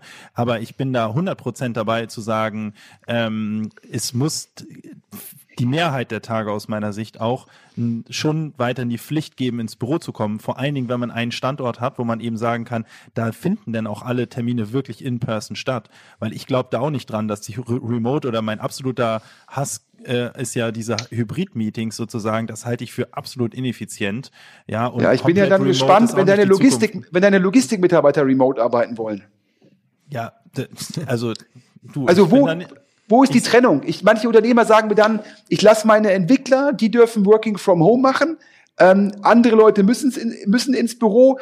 Zum Schluss glaube ich auch, als Unternehmer ist es dann sehr schwer, ähm, äh, dann diverse Regeln, wer hat wann, ist der zu Hause, wann muss der im Büro sein, welche Regeln gelten an welchem Tag für welche Meetings und natürlich die, die Gruppe der Arbeitnehmer, in deinem Fall Logistiker, die müssen natürlich vor Ort arbeiten. Also ich glaube, das ist dann ja zum Schluss, gibt's dann irgendwie SaaS-Firmen, die nur Software anbieten, um das zu koordinieren. Also ich glaube, da bin ich mal gespannt, wie da die letztendlich impliziten Transaktionskosten dieser Maßnahmen aussehen. Also das ist aber aus meiner Sicht Unfug, ja, weil ich meine, es ist doch total klar, dass es gewisse äh, ähm, äh, gewisse Aufgaben gibt, die von Remote komplett ausgeschlossen sind. Das ist doch total klar. Fotostudio, Logistik und und und. Ne, das ist, glaube ich, jedem klar, welche Berufszweige das sind. Aber es gibt eben be- andere Berufszweige. Das Frage Assistentin. Assistentin. Äh, Habe ich die Diskussion auf LinkedIn geführt?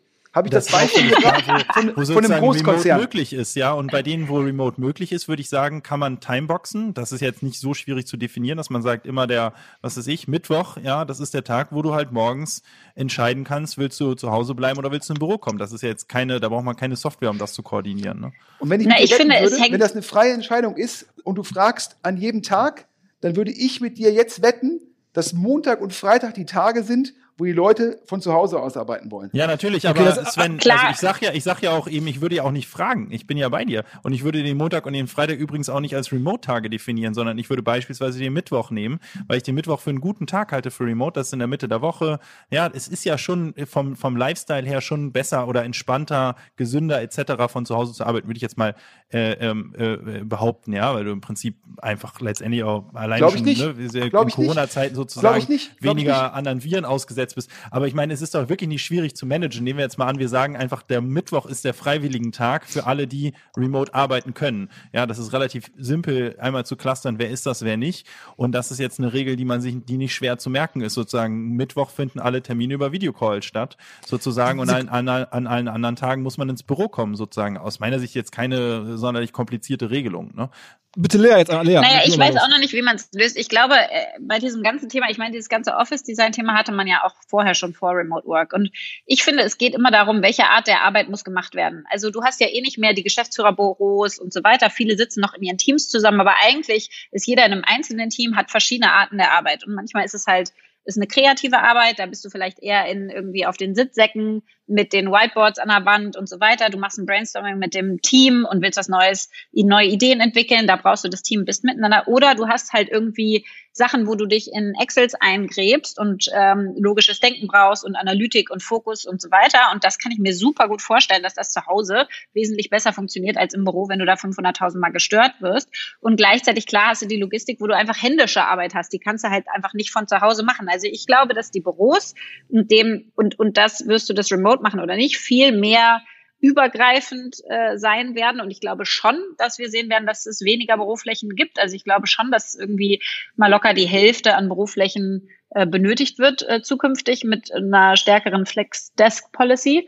Ähm, und dass du eher danach gehst, welche Art der Arbeit muss ich jetzt in meiner Rolle derzeit ähm, ausführen und was für ein Setting brauche ich dafür?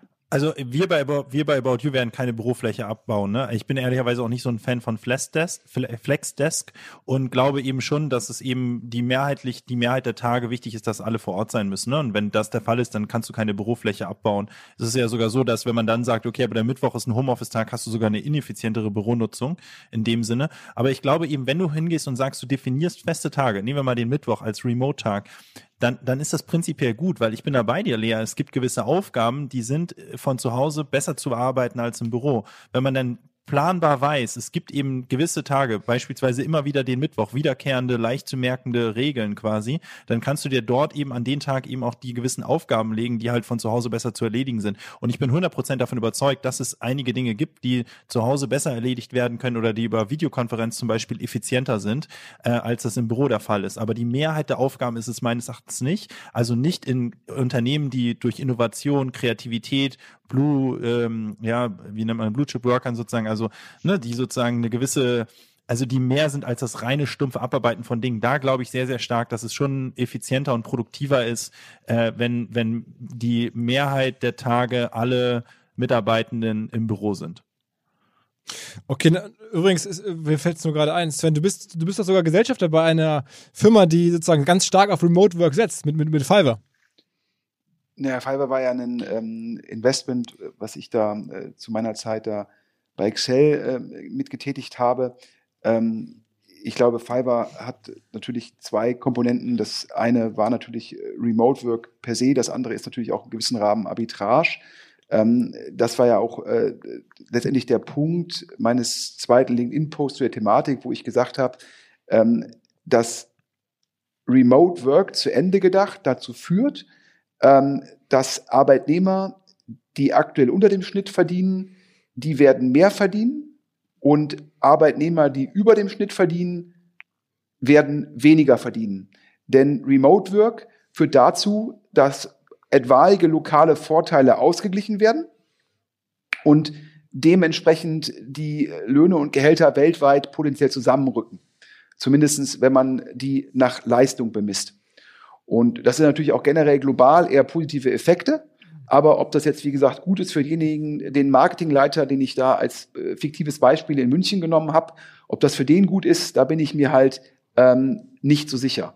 Und Ein hat da halt angesetzt, indem man gesagt hat, wenn du eine Designarbeit haben willst, die musst du jetzt nicht vom Designer im Silicon Valley machen, der irgendwie 4000 Dollar Miete zahlen muss, sondern das kannst du auch machen lassen von jemandem, der meinetwegen in Indonesien sitzt und nur einen Zwanzigstel so hohe Lebenshaltungskosten hat. Und der kann halt seinen Kostenvorteil über Fiverr an den Auftragnehmer in den USA weitergeben. Und so gleicht sich halt global äh, die Gehaltsniveaus an. Und ich glaube, Fiverr ist natürlich jetzt ein großer Profiteur äh, von Corona, weil diese Entwicklungen dadurch beschleunigt sind. Ein kleiner Fun Fact: ähm, San Francisco ist die Stadt, wenn ich das, ich habe ja irgendwo eine Statistik gesehen in Amerika, wo die meisten neuen Wohnungen auf den Markt gekommen sind, weil natürlich San Francisco auch die Stadt ist der Digitalfirmen, die oder viele oder einige von denen ja auch gesagt haben, es ist für immer möglich, remote zu arbeiten. Und ich kenne tatsächlich auch viele, die da wohnen äh, oder eher gewohnt haben, ne, weil die halt jetzt sagen, ja, warum sollte ich denn dann in San Francisco wohnen? Ja, äh, infrastrukturell jetzt nicht gerade die allergeilste Stadt und vor allen Dingen halt von den Lebenskosten halt unfassbar teuer. Ne?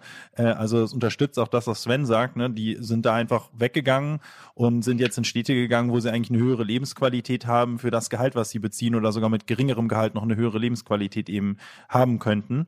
Jetzt könnte man natürlich sagen, okay, aber wenn die ganzen großen Digitalfirmen jetzt komplett auf Remote umgestellt äh, haben, muss es ja irgendeinen Sinn haben. Aber ich glaube, da muss man ein kleines bisschen unterscheiden zwischen Firmen, die international extrem viele Standorte haben und dadurch sowieso die ganze Zeit in Videokonferenzen hängen, ja, und diesen die Benefits sozusagen von In-Person Office Work ähm, und dieser Austausch, Kreativität und dieses Miteinander, bla bla bla, sozusagen und, und persönliche Beziehungen aufbauen sowieso nicht so stark haben, weil die Teams international verteilt sind. Ich glaube, bei den Unternehmen kann es schon durchaus Sinn machen zu sagen, naja, dann gehe ich halt komplett auf Remote äh, und versuche sozusagen über digitale Tools irgendwie diese Nachteile ähm, der nicht persönlichen Begegnung sozusagen aufzufangen. Aber es ist aus meiner Sicht trotzdem kein Indiz dafür, dass jetzt für ein in Anführungsstrichen kleines und kleineres Unternehmen, ähm, was jetzt nicht über 20 Standorte Orte verteilte Teams hat sozusagen, äh, dass jetzt Remote unbedingt besser ist.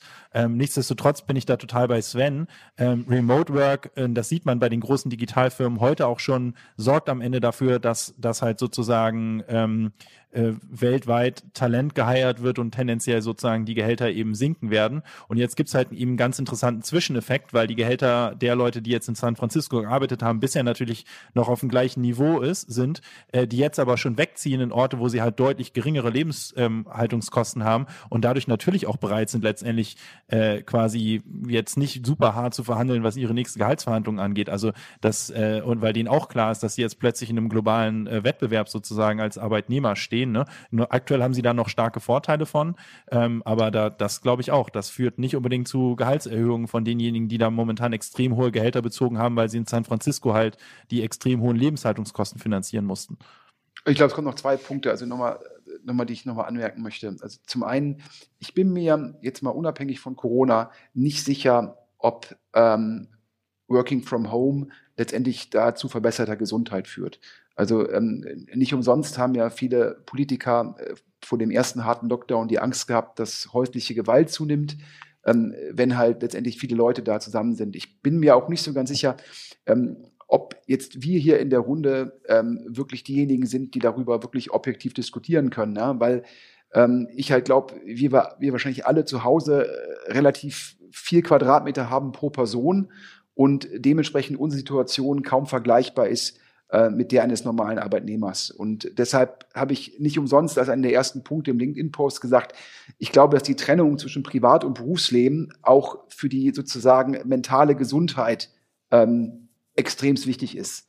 Ja, und in dem Zusammenhang, ob jetzt tatsächlich ähm, man zu Hause konzentrierter arbeiten kann, das hängt meines Erachtens sehr stark davon ab, wie man zu Hause aufgestellt ist. Ja, in der Sekunde, ähm, wo ich ein eigenes Arbeitszimmer habe mit verschließbarer Tür und da Ruhe habe, ja, in jedem Fall. In der Sekunde, wo ich am Küchentisch sitze ähm, und äh, dauernd irgendwie jemand an der Tür klingelt, äh, da in keinem Fall. Also am Küchentisch baut mir niemand äh, bessere Excel-Sheets als sozusagen in einem Einzelbüro mit drei Monitoren, einem höhenverstellbaren Tisch äh, auf einer Breitbandanbindung und so weiter und so fort. Ja, ist auch eine Frage, wie gut ist die IT? Ja, also ähm, ich habe zu Hause aktuell eine reine DSL-Anbindung, die ist okay, aber nicht großartig und sitze hier im Büro, äh, haben wir halt sehr viel Geld in eine sehr große Glasfaseranbindung investiert und da ist die Konnektivität wesentlich besser. Ja, das nochmal dazu und zum Thema äh, viel nochmal ganz klar, wir müssen auch da bei den Jobs sehr stark differenzieren. Ich habe dieses Beispiel auf LinkedIn genannt von der Assistentin, deren Aufgabe ja in einem Großkonzern oftmals ist, den Leiter zu skalieren im Sinne von, ja, ich decke den Konferenztisch ein, ja, ich hole Kaffee, ja, ich gehe um die Ecke, hole das Mittagessen, ich kopiere, ich scanne, ich verschicke was. Ähm, und wenn so jemand sich entscheidet, Homeoffice zu machen, ja, das ist ja nur der Beweis dafür, ähm, dass die Position sich selbst abschafft. Und ähm, da glaube ich halt, denken manche Leute aktuell zu kurz. Denn es gibt natürlich manche Jobs, wo das natürlich offensichtlich ist, dass Homeoffice keinen Sinn macht, wie halt Logistik.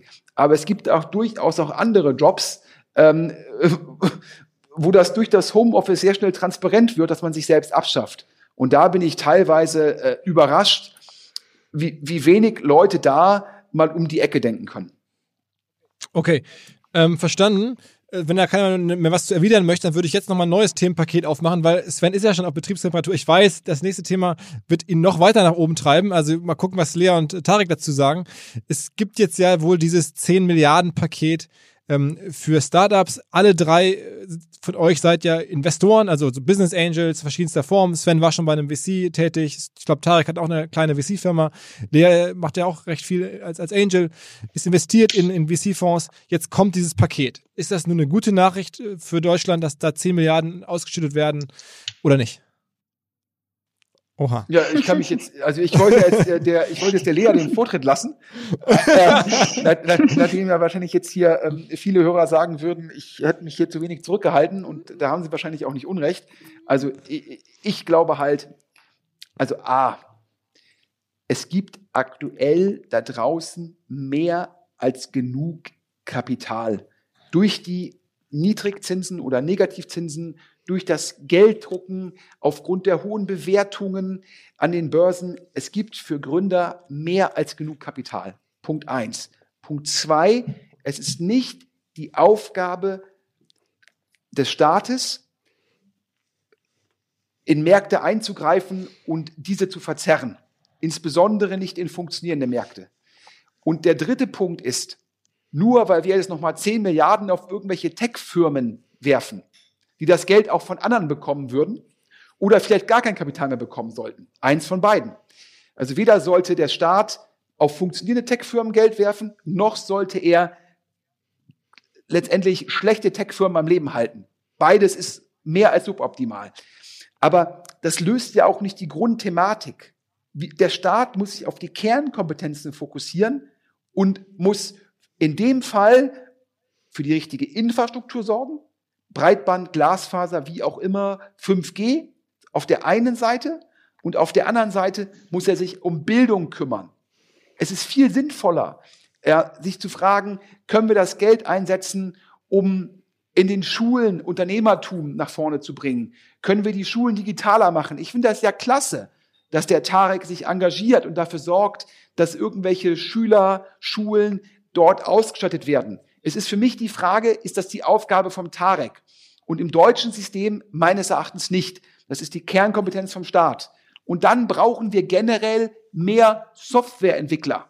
Ich bekomme hier in Essen weiterhin Unterstützung, wenn ich Softwareentwickler anstelle. Nur ich finde keine Softwareentwickler. Und dann muss man sich fragen, muss man mit mehr Geld den Wettbewerb um Softwareentwickler intensivieren? Oder sollte man als Staat dafür sorgen, dass wir mehr Informatiker, mehr Absolventen von MINT-Studiengängen haben? Meines Erachtens ist die Antwort klar. Der Staat muss sich auf die Kernkompetenzen sozusagen fokussieren und sich über Kausalketten Gedanken machen und nicht obendrauf noch was draufschütten, was Märkte verzehrt und die Probleme nicht löst. Oha, Tarek, Lea, hat da jemand eine andere Sicht drauf? Also ich äh, habe ja einen ganz guten Draht auch zu dem einen oder anderen Spitzenpolitiker, ne, und auch, also ja, auch kein Geheimnis jetzt, ne, und äh, wenn ich gefragt werde, irgendwie, ob das jetzt Sinn macht, da mehr Geld drauf zu werfen, dann sage ich auch immer nein, ja, also ich glaube auch, ich meine, wir, ich sehe es auch anhand von About You. Wir haben absolut der, ich glaube, da wird der Korrelation mit Kausalität auch verwechselt. Ja, also ja, es fließt wenig Geld in zu viel zu wenig Geld ins deutsche Tech-Ökosystem, aber das liegt nicht daran, dass zu wenig Kapital vorhanden ist. Was aus meiner Sicht schwierig ist, aber das hat wiederum andere Gründe, ist, dass das meiste Kapital eben aus dem Ausland kommt. Also wenn wir Fundraisen, tun wir das in den seltensten Fällen in Deutschland oder wenn, dann sind es in Deutschland Ableger von Funds, die aber überwiegend ähm, ausländische LPs haben. Das ist aber aus meiner Sicht ein völlig anderes Problem sozusagen, was der Staat nicht damit löst, dass er 10 Milliarden irgendwo reinknallt oder co-investiert oder sowas. Aber es ist faktisch nicht so, dass deutsche Unternehmen ein Problem haben mit dem Kapitalzugang, weil Kapital ist global und dem Kapital ist auch völlig egal, also das Kapital, was in London, Singapur, New York und San Francisco sitzt, doch völlig egal, in welches Land oder in, in, in welchem Land das Unternehmen sitzt, ja. Insofern, wir haben kein Kapitalproblem in als deutsche Unternehmen haben wir kein Kapitalproblem. Wir haben höchstens ein Problem, dass das Kapital selten aus Deutschland kommt. Das ist aber ein anderes Problem, was wir nicht mit irgendeinem Staatsfonds lösen. Ich weiß jetzt wirklich überhaupt nicht, was hinter diesen 10 Milliarden Fonds steckt. Was ich glaube, was schon Sinn machen kann, ist, dass man in solchen Corona-Krisen Staatshilfen macht. Ja, ich glaube, so wie das umgesetzt wurde für die Startup-Branche, war das echt irgendwie mittelgut bis eher scheiße eigentlich. Also eigentlich scheiße, ehrlicherweise. Ich glaube, es hätte man deutlich schlauer machen können, die Staatshilfen, die Corona-spezifisch sind. Das will ich jetzt mal ausklammern. Aber so quasi Corona ausgeklammert zu sagen, der Staat haut jetzt 10 Milliarden Euro, indem er, was weiß ich, co-investiert, ich weiß nicht, was das Vehikel ist, ist eigentlich auch egal, weil ich glaube, es gibt kein sinnvolles Vehikel. Das halte ich auch für Unfug. Das löst das Problem nicht. Und äh, das Problem ist halt ein anderes, ja, dass zu wenig Geld ins deutsche Tech-Ökosystem äh, fließt, ist, ist, wird damit nicht gelöst. Ich sehe es ähm, ich sehe es ein bisschen anders, aber äh, ehrlicherweise bin ich dazu auch äh, zu weit entfernt und jetzt äh, ist es schon spät und ich trinke ja gerade nur Saft, deswegen äh, geht der Saft in meinem Gehirn auch äh, so langsam weg. Tut mir leid, ich merke das aber auf jeden Fall total. Äh, schönes Saftfasten gerade, aber ähm, anyways, also ich glaube schon, dass es helfen kann. Ich glaube vor allen Dingen, dass es den mittleren und kleineren Startups helfen kann und wir haben es selber mit Amroli äh, erlebt, dass wir in Jahr, ich glaube äh, fünf war es, Ähm, da hätte es auch sein können, dass die Finanzierung, Finanzierungsrunde nicht gekommen wäre. Und wir sind danach sehr profitabel geworden. Und es ist nicht nur so eine aufgeblasene Luftnummer sozusagen. Und ähm, so, und damals wäre wär in der Zeit Corona gewesen, fein, hätten wir als E-Commerce profitiert, aber sagen wir mal, wir wären ein anderes Unternehmen gewesen, ähm, hätte es wäre es uns sehr schwer gefallen. Deswegen glaube ich schon, dass es Phasen gibt, äh, gerade bei den mittleren, kleineren, ähm, wo man auch als Staat eingreifen muss. Deswegen finde ich es eher sinnvoll. Ich glaube, ich hoffe, dass es nicht ein Entweder-Oder ist. Ich hoffe trotzdem, dass die drei Milliarden in die künstliche Intelligenz fließen. Ich hoffe trotzdem, dass wir ganz, ganz viel im Bereich digitale Schulbildung machen, weil ich glaube, das ist, das ist ein Riesen, äh, sehe ich genau wie Sven, das ist ein Riesenthema. Ähm, aber ähm, ich finde es erstmal sinnvoll. Aber Ah, da also, muss ich aber soll nochmal- widersprechen. ein, ein Kommentar. Also ich glaube, es ist A, schon entweder oder, weil wir haben nicht unlimited Geld. Natürlich ist es hilfreicher. Es wäre noch hilfreicher, wenn wir 100 Milliarden machen oder eine Trilliarde. Klar ist das hilfreich, aber es ist aus meiner Sicht immer die Frage, ob das jetzt die effizienteste Art ist, wie der Staat sein Geld ausgibt. Und das, das stelle ich in Frage. Ich stelle nicht in Frage, ob es die 10 Milliarden helfen. Natürlich helfen sie. Ich würde sie aber anders ausgeben. Ähm, und ähm, äh, ich, und ich würde, wie gesagt, eben äh, Schocks ausklammern wie die Pandemie. Dass sozusagen in so einem, in so einem Schockszenario ähm, eine Volkswirtschaft, die sich das leisten kann, äh, in Wahrheit aber eigentlich einen unfairen Vorteil erarbeitet, indem sie ihre eigene Wirtschaft sozusagen stützt, das kann echt Sinn machen. Das das ist sozusagen antizyklisches, kann sinnvolles Investieren sein, wenn man den Mechanismus richtig baut. Ich glaube, in dem Fall war der Mechanismus, der potenziell der Startup-Wirtschaft helfen sollte, halt falsch gebaut. Aber die Logik zumindest, die verstehe ich, weil ich glaube, das kann für Deutschland einen positiven Return on Investment geben, in externen Schocks dafür zu sorgen, dass die Wirtschaft letztendlich eigentlich einen unfairen Vorteil ähm, äh, erfährt, womit sie sich einen globalen Wettbewerbsvorteil erarbeiten kann. Also kompletter Haken dran an Corona-Hilfen, wenn auch falscher Mechanismus in der Startup-Branche. Generell glaube ich aber, ist es nicht die sinnvollste Allokation von, Regier von Staatsgeld sozusagen 10 Milliarden Euro in Startups zu knallen. Ja, Ja, das aber wäre langfristig, glaube ich, hast du über andere Maßnahmen deutlich höheren ROI und es ist eben schon am Ende des Tages ein Entweder-Oder.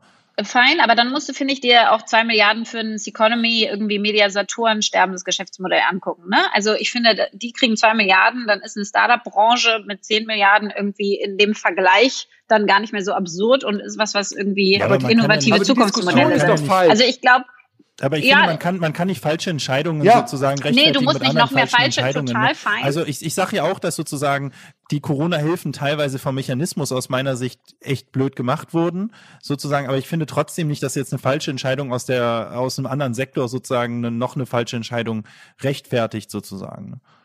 Ganz, ganz kurz äh, einmal zu erklären, weil der Mechanismus, von dem du sprichst, der, der falsch ist, da, da geht es darum, dass dieses, dieses Matching passieren muss, dass man sozusagen, ähm, dass der Staat bei, bei, nur bei denen mitmachen, also bei den Firmen mit investieren kann, wo Investoren auch mit investieren. Ähm, und bei solchen, wo Investoren alleine investieren, dann machen die es dann ohne den Staat. Das heißt, man ist es ein bisschen un, aus deiner Sicht unpassend, dass man sozusagen, dass der, dass der Staat dann immer nur quasi bei den Schlechten ist und bei den Guten nicht dabei sein kann. Ist das so, was du an, anprangerst, äh, Tarek? Ja, genau. Also das halte ich für einen suboptimalen Mechanismus. Wenn man sagt, man möchte Startups einen unfairen Vorteil er erschaffen, was Pandemiehilfen oder Schockhilfen faktisch sind, was gerechtfertigt ist als Volks Volkswirtschaft, meines Erachtens ist das eigentlich ein relativ blöder Mechanismus gewesen aus meiner Sicht. Also vielleicht darf ich noch was zu sagen. Ich glaube, zum einen, also A, das Geld wird ohne demokratische Berechtigung Geldkeepern gegeben. Also in dem Fall VCs, die potenziell vom EIF oder ähm, von der KfW sozusagen abgesegnet sind. Und dann äh, ist es in dem Fall, kann es noch zu einer adversen Selektion führen. Ja, das sind irgendwie äh, zwei Probleme. Ähm, aber generell, ich glaube auch, dass der Staat sollte nicht entscheiden, ähm, ich investiere jetzt in künstliche Intelligenz oder in Wasserstoffantriebe. Das ist nicht die Aufgabe des Staates, die Zukunft zu lesen. Ja, wenn Politiker die Zukunft besser kennen würden ähm, als der Markt, ähm, dann wären sie sozusagen nicht Politiker, sondern Investmentbanker. So, ähm, ich glaube also daran gar nicht. Der Staat sollte sagen, ich investiere in Bildung und dann kann der Staat sagen, ich statte potenziell ähm, unsere Universitäten mit mehr Kapital auf und sorgt, dass da entsprechende Lehrstühle entstehen. Das heißt, dass wir dort Leute ausbilden, aber konkret in die Wirtschaft einzugreifen, das macht keinen Sinn. Und natürlich ja, äh, bin ich genauso gegen Hilfen für Seconomy oder ähm, auch für die Lufthansa. Ähm, meines Erachtens nach gibt es da Instrumente wie Kurzarbeit. In solchen Krisen müssen die Arbeitnehmer geschützt werden und nicht die Gesellschafter. Ja, ähm, das ist, glaube ich, ganz, ganz wichtig, dass wir als Gesellschaft sagen, die Arbeitnehmer sind schützenswürdig. Aber wir können nicht die ganze, die ganze Zeit die Gesellschaft da retten. Und das ist mein Problem. Und die 10 Milliarden, die jetzt wieder über KfW und EIF, die auch historisch gesehen keine guten Investoren sind, ja, die, die, da kann man auch sehen, da ist ja auch die Abwehrselektion am Gange. Die guten Fonds brauchen kein KfW-Geld, die brauchen kein EIF-Geld, die brauchen auch kein Matching. Dass die jetzt nochmal potenziell weiter Geld verteilen können an letztendlich deutsche Fonds, die sonst Probleme haben, Geld zu raisen. Das ist ja auch, das ist ja auch letztendlich da glauben dann irgendwelche Fonds, wenn sie statt 100 Millionen 400 haben, dann können sie morgen mit führenden amerikanischen Firmen mithalten. Das wäre ja so, als wenn tatsächlich jemand bei Ford glaubt, wenn sie jetzt nochmal zwei Milliarden mehr Staatshilfe bekommen, dann kauft der Porsche-Fahrer zukünftig einen Ford. Das ist ja auch nicht der Fall. Ja? Okay, okay, verstanden. Lass noch mal kurz ein, ein, ein neues Thema aufmachen, wo ich glaube, wo, wo, wo Lea sich kürzlich äh, sehr darüber gefreut hat. Gerade auch habe ich bei LinkedIn mitbekommen, was, was relativ groß war in den letzten Tagen. Das ist sozusagen, dass jetzt die Frauenquote in, in, in Vorständen kommt. Dazu würde ich mit euch sprechen und fragen, ähm, ich glaube, Lea, für dich ist das Erreichung eines Ziels, korrekt? Ja, das war es am Anfang ja gar nicht. Also ich hatte überhaupt keinen Bock auf dieses Frauenthema. Ich habe auch keinen Bock darauf, ähm, sozusagen äh, irgendwie reduziert zu werden. Ich, äh, es nervt mich. Ähm, aber äh, genau deswegen merkt man dann doch, dass man irgendwie was tun muss. Und ähm, also bei mir, glaube ich, waren, waren so zwei Punkte irgendwie, weswegen ich so gedacht habe, okay, jetzt oder drei eigentlich. Ich war einmal mit einer, bei einer Veranstaltung mit, äh, mit Friedrich Merz und ähm, ähm, da meinte er irgendwie sowas von, ja, naja, wenn die Frauen dann in den DAX-Unternehmen Vorstände werden, dann fliegen sie auch oft genug dann wieder raus. Wo ich so dachte, okay, wenn das sozusagen immer noch das Denken ist, dann muss ich jetzt aktiv werden, weil äh, es ist natürlich völlig äh, verkehrt herum, da gibt es eine systemische Diskriminierung. Deswegen, also da dachte ich wirklich so, wow, das, das ist echt extrem. Dann zum anderen, ich, ich habe durch diese ganze Regierungs, äh, durch das Regierungsdrama in den USA gemerkt, dass man sich eigentlich jetzt nicht darauf verlassen kann, dass unsere Demokratie, also früher habe ich immer gedacht, das wird sich alles schon selber regeln. So, das wird mehr mehr Frauen geben, das, das braucht einfach eine Weile und so weiter. Jetzt gibt's auch Gründerin gibt zwar auch nicht mehr, aber irgendwie geht's von 14,7 auf 14,8 auf 14,9 und so weiter. Das braucht einfach ewig lange, aber irgendwann wird sich selber regeln. Und dann sieht man die USA, dann sieht man irgendwie einen Polen, wo man plö plötzlich äh, wieder dafür auf die Straße gehen muss, dass man äh, abtreiben darf, wenn man dann vergewaltigt wurde oder sonstiges. Das heißt, ich, ich habe auf jeden Fall gemerkt, dass es nicht selbstverständlich ist, dass wir in einer Demokratie leben, die sich weiterentwickelt und wo solche Dinge automatisch passieren werden. Das ist mir aufgefallen. Und dann habe ich so gedacht, okay, wenn ich jetzt von oben drauf gucken wäre und ich wäre quasi ich wäre quasi Gott und ich hätte mehr Zeit als mein Leben. Ich würde da irgendwie die nächsten tausend Jahre mehr angucken. Dann würde ich denken, was sind jetzt schon fünf bis zehn Jahre, wo vielleicht mal die ein oder andere Frau wie der ein oder andere Mann in einer Position ist, wo man denkt, ja gut, das waren vielleicht jetzt drei Jahre zu früh, die sie diese Position bekommen hat, auf die gesamte Menschheitsgeschichte gesehen. Das ist eigentlich nichts. Deswegen bin ich jetzt dafür zu sagen, ja, man, man muss für die Quote sein und nicht ich bin nicht gegen die Quote, sondern für irgendein besseres Instrument. Wir haben aber alle kein besseres Instrument. Deswegen, ich glaube schon, man muss jetzt für die Quote sein. Ich bin nicht bereit, dass wir meinetwegen bei Gründerinnen irgendwie 2139 irgendwie Parität haben, wenn ich schon 50 Jahre tot bin. Ähm, ich bin nicht bereit, dass es noch 30 Jahre braucht, bis wir irgendwie annähernd 30 Prozent, 40 Prozent Vorständinnen haben. Ähm, ich, also ich, ich bin, ich, ich sehe nicht, dass wir Frauen sozusagen ähm, schlechter sind. Im Gegenteil, es gibt ganz großartige Frauen und es dauert ein bisschen länger und es ist ein bisschen aufwendiger, diese zu finden. Ähm, aber es macht Sinn, diesen diesen Weg zu gehen, auch mit einer gesetzlichen Quote. Da wird wahrscheinlich Sven wieder sagen, das ist nicht die Aufgabe des Staates und so weiter und so fort. Ich muss hier Bin Blutdruck, ich sehr gespannt drauf. Blutdrucksenker gleich nehmen. Bin ich also sehr ich muss Blutdrucksenker nehmen. Ähm, Also ich bin schockiert, ehrlich gesagt. Ja, nee, Warum? ich bin, ich bin jetzt voll, ich muss sagen, ich bin voll dafür. Wir sind nach der Albright-Studie gesunken, wirklich von, von 29 Frauen auf 23, also 12,8 Prozent. Wir sind im Vergleich von den 27 EU-Ländern auf Platz 24 als Deutschland, obwohl wir wissen, dass diverse Teams 19 Prozent mehr Umsatz ha- machen, dass diverse Teams 15 Prozent höhere Chancen haben, einen besseren finanziellen Return zu haben als andere Unternehmen in derselben Industrie. Das heißt, ich glaube, die Zahlen sind alle da. Und ich finde schon, dass es jetzt diesen Kraftakt braucht, ähm, eine Gleichberechtigung herzustellen. Jetzt, Sven, jetzt Ja, Blutdruck. ich muss, ich muss ganz ruhig bleiben, ja. Äh, nicht, nicht, nicht, nicht, nicht, dass Als ich Hörer. nach, nicht, nicht, dass ich nach dem OMR-Podcast sozusagen äh, nur noch irgendwie Hasszuschriften auf LinkedIn bekomme. Ähm, die Millennials mögen mich schon eh nicht mehr. Ähm, wenn mich jetzt auch noch die Hälfte der Bevölkerung danach nicht mehr mag, dann habe ich ein echtes Problem. Also, da wird mal wieder eine ganze Menge Punkte unstrukturiert zusammengemischt in der gesamten Diskussion. Also, wir in Deutschland sind auf Humankapital angewiesen. Punkt. Ja, dementsprechend müssen wir natürlich gucken, dass wir aus allen Frauen wie aus allen Männern und dann noch, damit ich jetzt hier nicht abgemahnt werde, aus allen ja, äh, geschlechtlich neutralen Menschen das meiste rausholen. In der Zwischenzeit machen mehr als die Hälfte der Abiturienten sind Frauen, mehr als die Hälfte der Uni-Absolventinnen oder Absolventen sind Frauen, meines Wissens nach auch mit besseren Noten. Damit ist ganz klar, dass das ein unglaubliches Potenzial ist. Punkt. Dieses Potenzial müssen wir als Gesellschaft natürlich, ja, wir zahlen als, also A, das sind ja, das ist ja alles Ressourcen, auch Ressourcen, die, die durch die kostenlose Bildung ja von der Volkswirtschaft oder von allen bezahlt werden, die müssen wir nutzen. Punkt. Das heißt, wir müssen Frauen alle Möglichkeiten geben, Karriere zu machen. Was heißt das für mich? Das heißt für mich vor allem, dass wir gucken müssen, dass es von der Kita bis zum, bis zur weiterführenden Schule, dass es die Möglichkeit einer Ganztagsbetreuung gibt.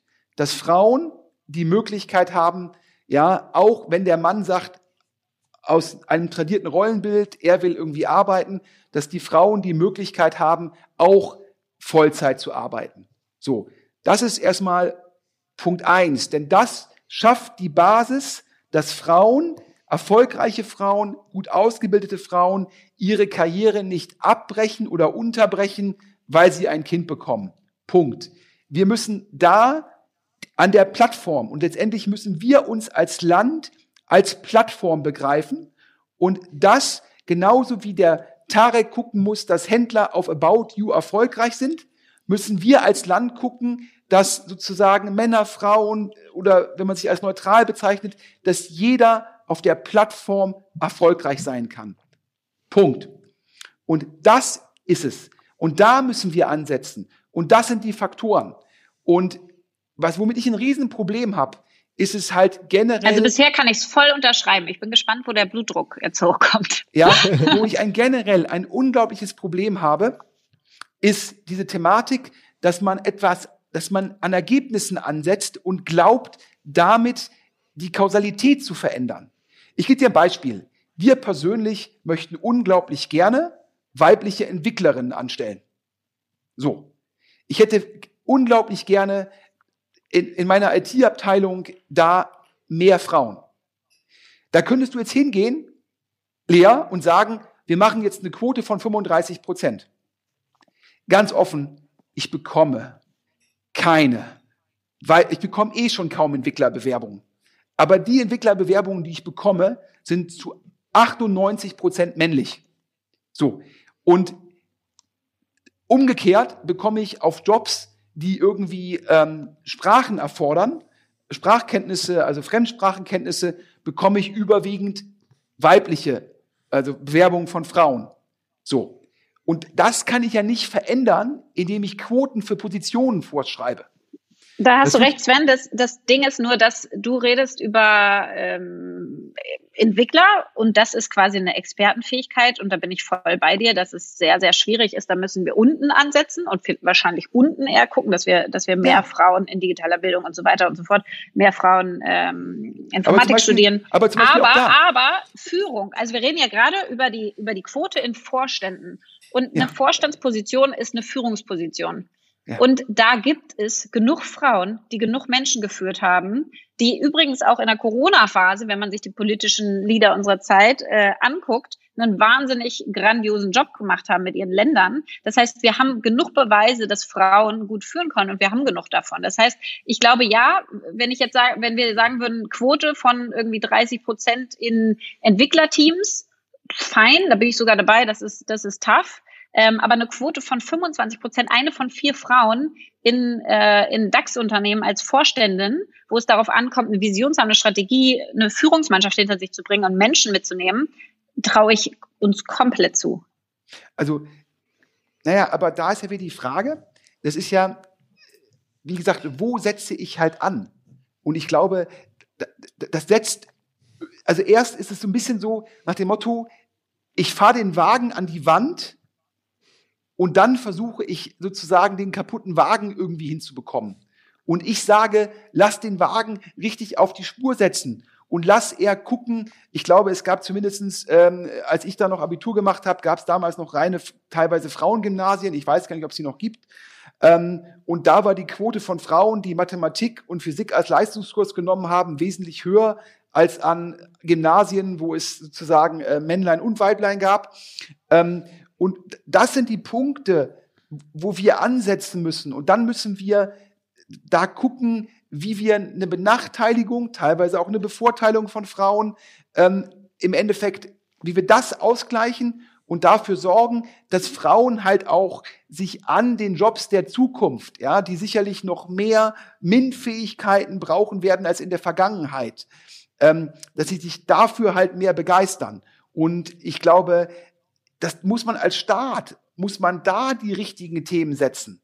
Ja, und wenn man dann halt so eine Diskussion führt, ähm, in Vorständen, unabhängig in welcher Industrie, ja, ich bin auch letztendlich an einer Beratungsfirma beteiligt und ähm, da würde man auch äh, gerne viel mehr weibliche Partnerinnen haben. Und die Problematik ist da halt, zumindest vor Corona, das mag sich jetzt ändern, dass Beratungsfirmen halt immer eine gewisse Reisetätigkeit erfordern, also von den Partner, Partnerinnen und dass viele Frauen irgendwann aufgrund der Kinderthematik halt davon Abstand nehmen. So. Und deshalb glaube ich halt, das, das, das, das löst man nicht mit irgendwelchen Quoten für, für Vorstände. Ich glaube halt, ich stelle null in Abrede, dass Frauen gut führen können. Punkt. Aber ich finde es generell eine prinzipielle Frage. Wir laufen hier in Deutschland in eine unglaubliche Staatsgläubigkeit rein. Wir glauben in der Zwischenzeit, dass der Staat alles besser kann als der Unternehmer. Ja, und es ist so gefährlich. Es gibt historisch keinen einzigen Datenpunkt, wo eine höhere Staatsquote zu mehr Wachstum und zu mehr Wohlstand führt. Und das geht dauerhaft einfach nicht. Und überall wird reinreguliert. Der Heil möchte Homeoffice vorschreiben, die Frauenquote da. Überall glaubt der Staat, Regularien zu setzen. So. Und das also da würde Frank Thielen dir jetzt widersprechen, weil er sagen würde, die ganze Mondlandung damals, John F. Kennedy, der ausgerufen hat, wir fliegen zum Mond, daraus kam man muss, die komplette Tech-Szene der oh, USA. Man muss ganz fair Deswegen sein. Incentivierungen, glaube ich, helfen schon in bestimmten Man muss ganz fair Richtungen. sein. Ich bin ja immer den Realschüler Frank Thiel. Jetzt, ra- jetzt rastet Sven endgültig aus. Lea stimmt. dachte sich, Jetzt soll ich noch den schlimmsten ins. Unermessliche schießen. Einfach nochmal Frank Thiel droppen. Gott behüte, Gott behüte. Ich bin ja immer jemand, der Frank Thelen kritisiert. Aber ich muss Frank Thelen auch mal loben. Der Realschüler Frank Thelen, sozusagen, der hat eine unglaublich gebildete Frau geheiratet, promoviert, vielsprachig, die auch zu dem Zeitpunkt wesentlich erfolgreicher war. Und das übrigens ist auch ein wichtiger Punkt. Und ist nämlich so, das kann man sich angucken sozioökonomisch, dass die meisten erfolgreichen Frauen, in dem Sinne Erfolg definiert als äh, Bildung und beruflicher Fortschritt, ähm, dass die gerne trotzdem nochmal nach oben heiraten. Oder heiraten ist vielleicht tradiert, einen Lebenspartner oder eine Lebenspartnerin wählen, die halt sozusagen dann in Anführungsstrichen noch erfolgreicher ist. Und das führt natürlich auch dazu, dass teilweise unglaublich gebildete, erfolgreich intelligente Frauen dann dennoch sich um die Kinder kümmern, äh, weil sie halt sozusagen das gemacht haben. Und da muss man natürlich Frank Thelen als Realschüler loben und auch seine Frau. ähm, und Frank Thelen hat ja auch in der Bunden gesagt, für ihn ist es halt wichtig, auf seinen Körper aufzupassen, weil für ihn ist auch wichtig, dass er halt keinen Bauch hat. Das kann ich natürlich auch verstehen aus der Position. Ich hingegen esse einfach gerne Kekse. Aber darf, darf ich noch mal ganz kurz, darf noch mal ganz kurz was sagen? Was für ein vergiftetes Lob. Es ist so wie Trump, der bei Hillary Clinton äh, gesagt, gesagt hat auf die Frage, wa- was er an ihr schätzt, hat er gesagt, sie, sie gibt nicht auf, ist eine richtige Kämpferin. Das ist auch ein richtiges, richtiges Lob. ähm, ähm, darf ich noch ganz kurz, äh, ich, ich möchte noch kurz meine Meinung loswerden. Ich, ich würde 100% zustimmen bei der, bei der, also erstmal sozusagen ist alles, was Sven gesagt hat, ja völlig unstrittig, ja, dass sozusagen es natürlich besser wäre, das Problem, Anführungsstrichen der, oder nicht Anführungsstrichen, das Problem der Diskriminierung sozusagen an der Wurzel zu packen, mit in den Ursachen zu lösen, da würde ja jetzt niemand widersprechen. So, nur haben wir ja, müssen wir nur feststellen, dass das jetzt bisher nicht sonderlich erfolgreich funktioniert hat. Ne? So, ich äh, möchte auch nochmal, ähm, ähm, glaube ich, bestätigen, dass, also Sven sagte, eine höhere Staatsquote führt erwiesenermaßen nie zu mehr ähm, Wohlstand und Wachstum. Das ist doch auch unstrittig. Ein Sozialsystem allerdings auch nicht. Also wenn wir nur auf Wohlstand und Wachstum optimieren als ähm, Gesellschaft sozusagen, dann sollten wir noch ganz viele andere Dinge abschaffen. Zum Beispiel Sozialhilfe, dass wir Obdachlosen helfen, dass wir Menschen mit Behinderungen helfen und so weiter und so fort. Wir haben aber als Gesellschaft sozusagen, und da hat Sven von ja, finde ich, schön gesagt, wir Bürger sind ja Gesellschafter unseres Landes und bestimmen sozusagen damit auch den Schicksal unseres Landes, haben wir uns auf einen Konsens geeinigt, dass wir sagen, es geht uns eben nicht nur um Wohlstand ähm, und Wachstum, zumal dieser Wohlstand und Wachstum auch momentan nur bei sehr wenigen ankommt, ja, also insofern glaube ich auch ein sinnvoller, ein sinnvoller Konsens. Und ich glaube, wir als Gesellschaft leisten uns einfach manchmal den, den, sozusagen den Luxus zu sagen, wir entscheiden uns jetzt bewusst gegen Wohlstand und Wachstum, um irgendein aus unserer Sicht Problem zu lösen und sei es, indem wir das ineffizient lösen. Und ich glaube, die Lösung der, der, der Diskriminierung von Frauen über eine Frauenquote ist eine ineffiziente Lösung, weil die Lösung über die Ursache wäre die effizientere. Sie hat nur nicht funktioniert. Also haben wir, können wir uns jetzt die Frage stellen, hoffen wir jetzt darauf, dass ein Wunder passiert und wir doch die Ursache gelöst bekommen oder entscheiden wir uns als Gesellschaft für eine ineffizientere Lösung des Problems, aber ich glaube schon in Teilen schon in gewisser Weise, das löst das Problem nicht, aber es lindert das Problem. Und ich glaube, wir haben jetzt einfach als Gesellschaft, ähm, vertreten durch die Politiker, die wir wählen, ja, uns dazu entschieden, eine relativ oder eine eher ineffiziente Lösung dieser Frauendiskriminierung einzuschlagen, die aus meiner Sicht völlig offensichtlich ist. Frauen werden diskriminiert im, im, in, in unserer Wirtschaft. Auch von About You? Nee, Wie, viel, wie, viel, wie viele Frauen habt ihr auf der ersten Führungsebene? Wir haben, wir haben 52 Prozent, äh, wir haben 54 Prozent Frauen in unserer Belegschaft und 52 Prozent in Führungspositionen. Und die zwei Punkte ist nur der Unterschied, weil Frauen in, äh, in Maternity Leave, also in äh, hier Schwangerschaftsurlaub Aber auf der ersten. Ebene Also erwähnst du immer nur deine beiden männlichen Kollegen, oder? Ja, also Hannes, Sebastian und ich sind die Gründer, aber das äh, kann, da können wir sozusagen erstmal jetzt nichts für. Ja, wir haben uns da jetzt sozusagen gefunden. Das, das hat jetzt vielleicht andere Ursachen, warum wir ein rein männliches Team sind.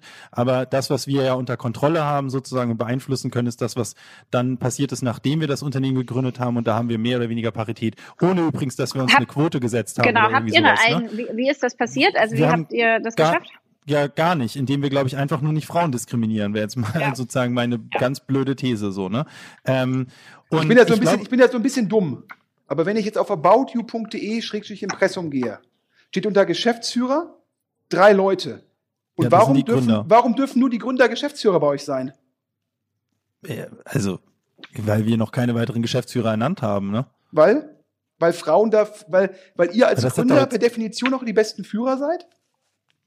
Also, Sven, das ist eine total hanebüchene Frage, die du gerade stellst. Weil? Also, was, Weil? was für eine Frage willst du denn jetzt, was stellst du denn jetzt gerade für eine Frage? Ja, also, wir ich finde drei das haben immer- ich das immer total- und wir drei total- sind sozusagen die Geschäftsführer. Ich sag ja auch, bei About You gibt es keine Quote und ich glaube, die Quote ist die, eine scheiß Lösung für das Problem Frauenquote, äh, für das Problem Frauendiskriminierung. Ich bin mir sicher, da würde Lea doch gar nicht widersprechen. Das hat sie doch auch gerade gesagt. Dass die. Ursache sozusagen zu lösen der viel bessere Weg wäre, als jetzt mit einer ineffizienten Quote anzukommen. Da bin ich doch da total dabei. Ich verstehe gerade deine, Ja, du hast ja gerade gesagt- Frage. du Du hast hast, ja du hast ja gerade nur festgestellt, dass wir drei Gründer sind, sozusagen, die alle männlich sind. Ich habe gesagt, ja, das ist so. So, und ich, ich sage doch, und ich sage doch auch, wir haben bei About You keine Quote, weil ich die Quote für ein ineffizientes Mittel halte. Aber was ich, was ich denke, ist sozusagen, dass man, dass, dass man tolerieren muss, dass wir uns als Gesellschaft eben bewusst häufig gegen Wachstum und Wohlstand entscheiden. Das tun wir in ganz vielen Fällen. Und das ist jetzt ein weiterer Fall, wo wir das tun. Und ich glaube, es ist okay, dass wir das als Gesellschaft ab und an tun. Wir müssen, glaube ich, ausbalancieren.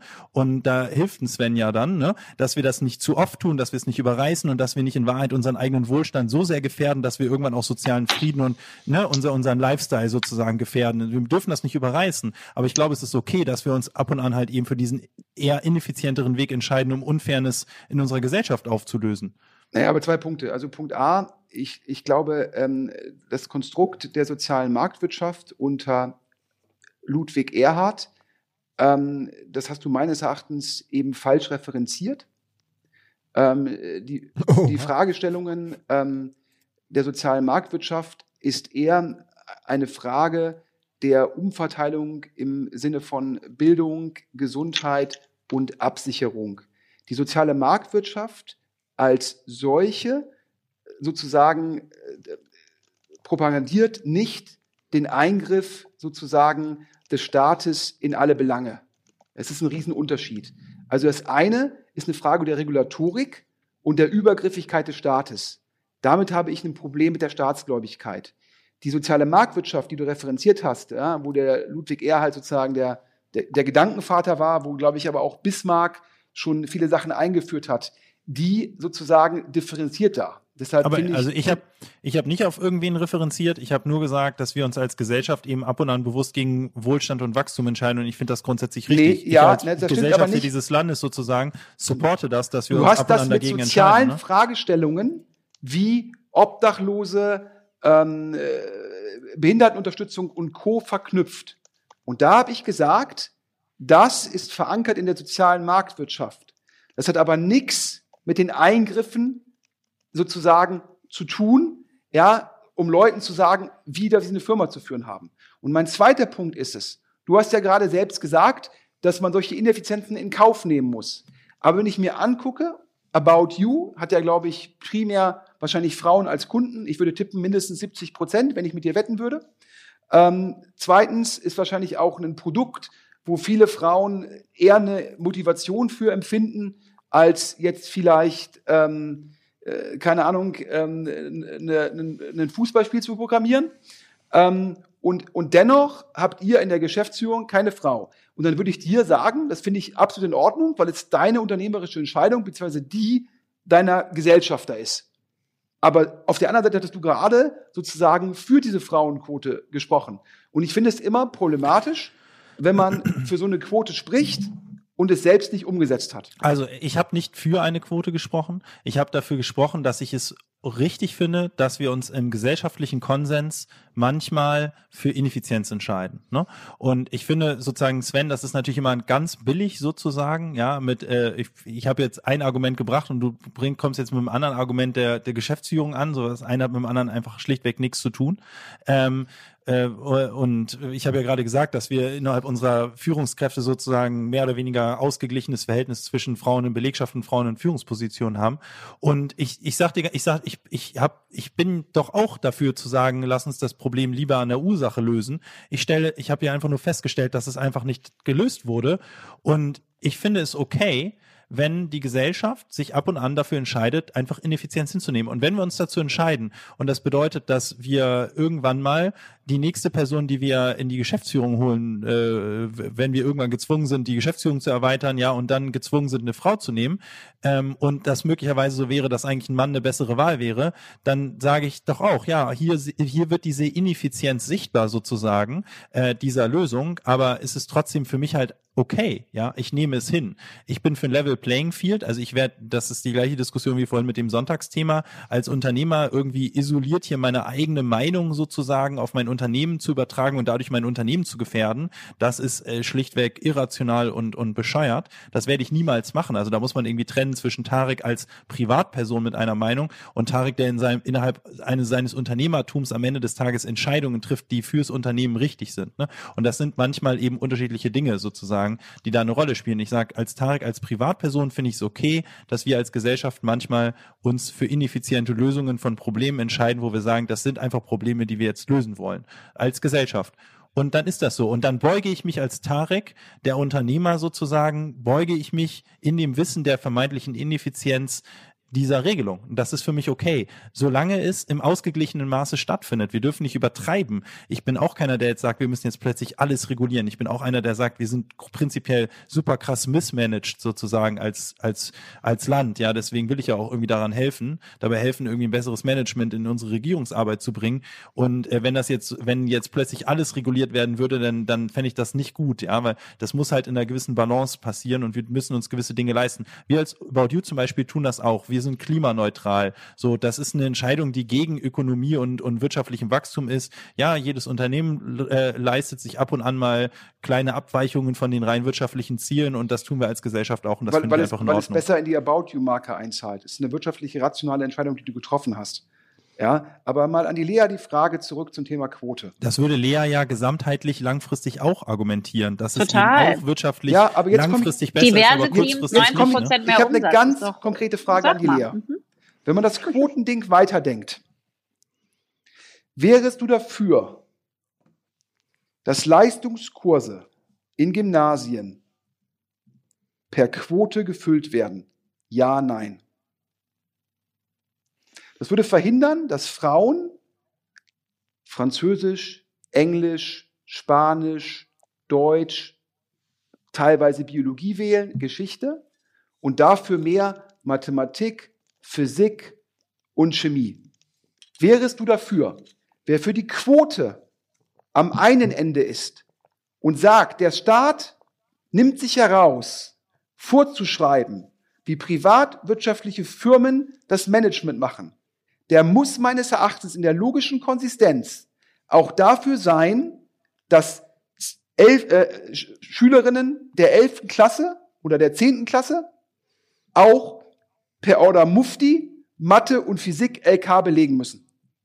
Also ich finde nicht, dass man dafür sein muss, wenn ich das mal ganz kurz einhaken darf, ja, nur weil man sozusagen die eine Effi- Ineffizienz zulässt, heißt das ja nicht, dass man jetzt rational gesehen jegliche Ineffizienz zulässt. Ist das eine Ineffizienz? ist doch klar. Ja, Das ist doch wieder- das ist doch- das die ist- Quote aber- ist ineffizient sozusagen in der Lösung des Problems. Ich Aber glaube, die- da würde doch niemand widersprechen. Da würde Aber doch die Frage ist kein doch, Politiker widersprechen. Welche in. Ineffizienz So, ist, denn, Frage, ist denn wie viel? effektiver? Naja, ich glaube halt sozusagen, das ist genau diese Balance, die man finden muss. Ich finde, man, es ist nicht richtig zu sagen, nur weil ich jetzt für, ich bin übrigens nicht per se für eine Quote. Ich sage nur, ich bin dafür, dass wir als gesellschaftlichen Konsens manche Ineffizienz zulassen. Ich sage nur, diejenigen, die dafür sind, das heißt nicht, dass man jetzt sämtliche, die damit in irgendeiner Verbindung stehende Ineffizienz auch zustimmen muss, nur um zuzustimmen, dass die Quote eine okaye Ineffizienz ist sozusagen. Das will ich nur festhalten, ja, weil Also das in wäre der Tat- richtig das wäre richtig, das wäre ähm, das wäre nicht rational und gesund, wenn man jetzt sozusagen ähm, sich für eine bewusste Ineffizienz entscheidet und deswegen gezwungen ist, jetzt sozusagen an allen Dimensionen ähm, un unsinnige Ineffizienz auch reinzuziehen. Ne? Aber- das aber- wäre ich- das sehe ich Aber auch. meine Ineffizienz, Ganz, ganz ruhig, ganz aber kurz In der Tat, also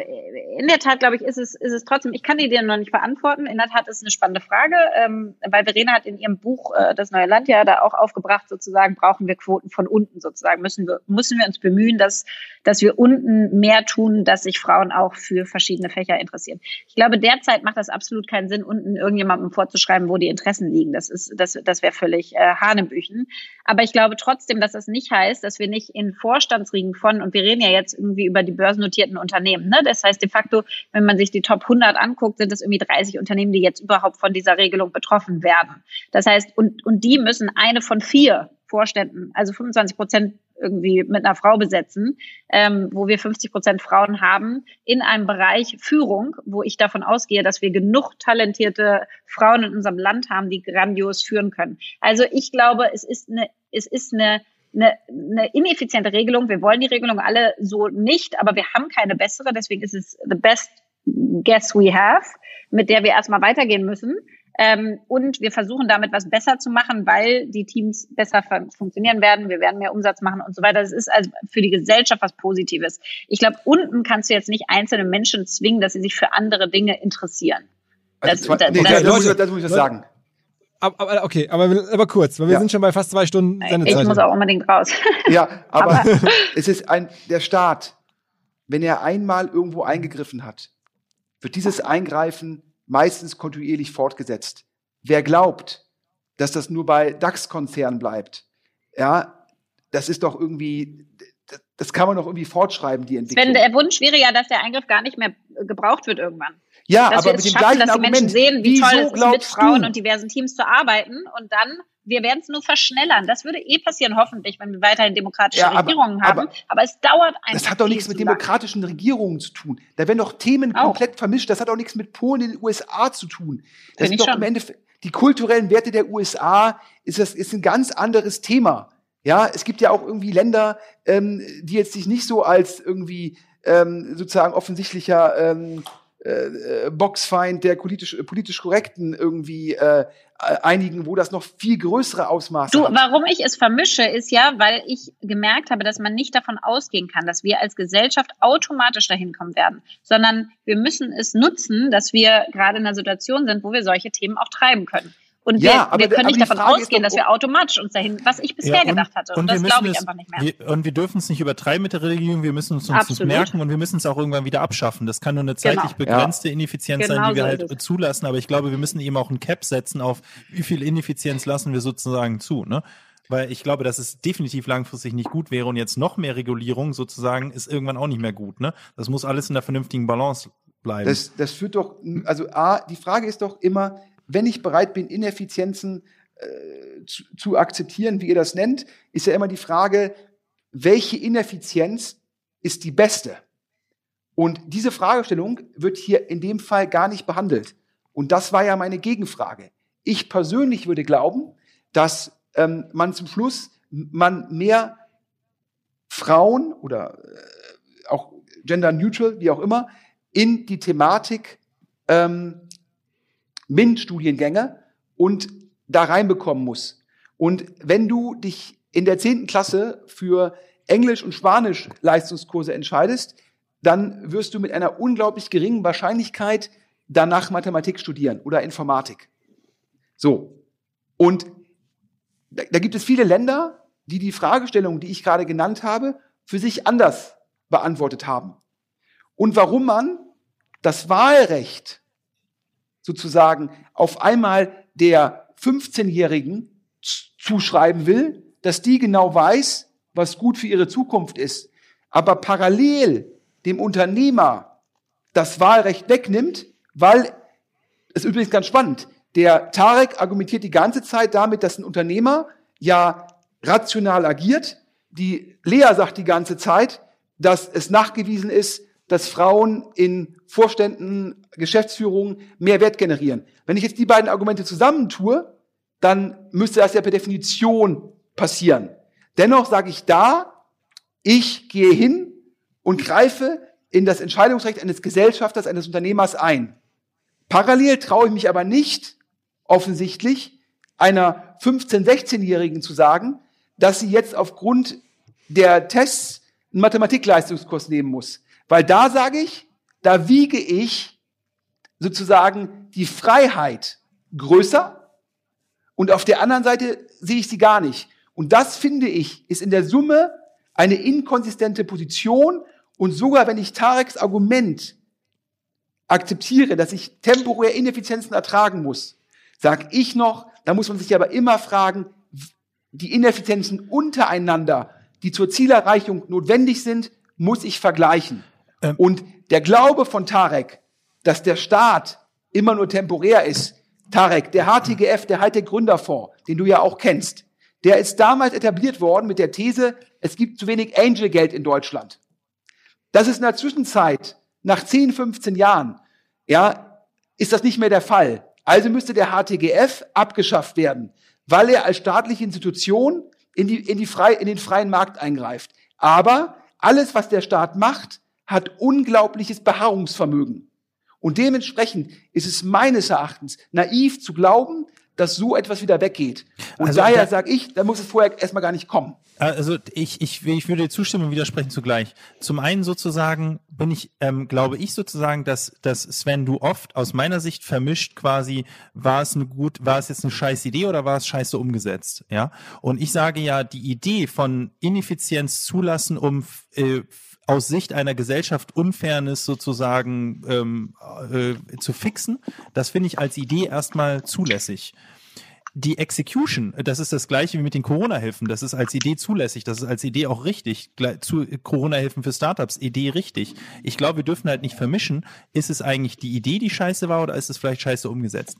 Wo, und wo ich dabei bin, ist, der Staat hat aus meiner Sicht ein Execution-Problem in vielen Bereichen. Ja, und ich bin da bei dir. Ich glaube, wenn man sich wirklich mal mit einem Daten, äh, mit einem Daten-Mindset, mit einem Tech-Mindset, mit der Problematik Frauen ähm, Diskriminierung beschäftigen würde, würde man weniger ineffiziente Lösungen finden als Frauenquote in Vorständen, weil das auch in gewisser Weise Symbolpolitik ist, muss man ja sagen. Ne? Wie Lea schon sagte, betrifft gar nicht viele Unternehmen. So und also das ist Symbolpolitik und das ist eben auch das. Ich finde sozusagen Symbolpolitik deutet immer auf mangelnde Execution-Fähigkeit hin. Ja, äh, das gleiche irgendwie mit mit mit vielen anderen Dingen, die auch in Corona, Staatshilfen, Startup-Hilfen und so weiter passiert sind. Ehe das war mehr Symbolpolitik als echt irgendwie die das Problem an der Wurzel packen. Aber äh, so, ich bin doch 100% dabei und bin ja auch jemand, der sagt, naja, wenn man die ganze Zeit die Execution Capabilities des Staates kritisiert, dann sollte man auch, kann man so konsequent sein zu sagen, dann will ich es aber auch den Anspruch haben, es zu verbessern.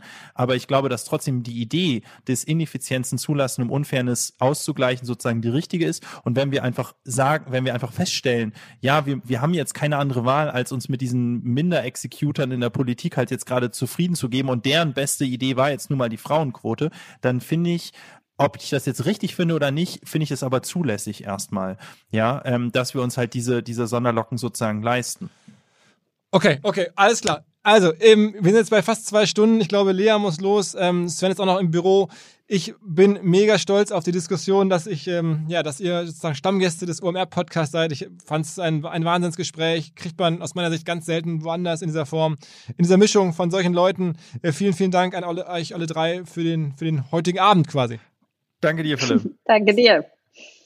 Bis nächste Mal. Alles klar. Äh, vielen, vielen Dank. Ich ähm, ja, würde sagen, dann Lea, lauf los. Ich hänge jetzt hier auf. Männer, schönen Abend. Tschüss, Lea. Ciao. Bis bald. Vielen, ciao. vielen Dank. Ciao. Ciao, ciao. Zum Schluss möchte ich noch hinweisen auf unsere OMR Academy. Dort gibt es reichlich Kurse, auch ein paar neue Kurse. Die Bestandskurse mal als erstes. Facebook und Instagram Advertising Fundamentals gibt's dort. SEA und Google Ads gibt's dort. Digital Marketing Analytics gibt's dort als Kurs. Und neu SEO Fundamentals und E-Mail Marketing Fundamentals. Also wir bieten da eine Reihe von Kursen jeweils über zehn Wochen mit zwei bis drei Stunden Lernaufwand pro Woche. Man bekommt danach ein Zertifikat. Man bekommt ein richtiges Netzwerk auch digital angeliefert über die verschiedenen Kurse, die verschiedenen Referenten. Schaut euch das an. Ähm, die Kurse starten permanent 17 15 Mal im Jahr starten Kurse. Ähm, also insofern reinschauen. Der nächste Kursstart ist am 4.12. Digital Marketing Analytics. Ähm, ich glaube, es macht Sinn, wenn man jetzt eh vielleicht auch ein bisschen Zeit hat, zu Hause ist, einfach mal reinschauen. omr-academy.de Dieser Podcast wird produziert von Podstars bei OMR.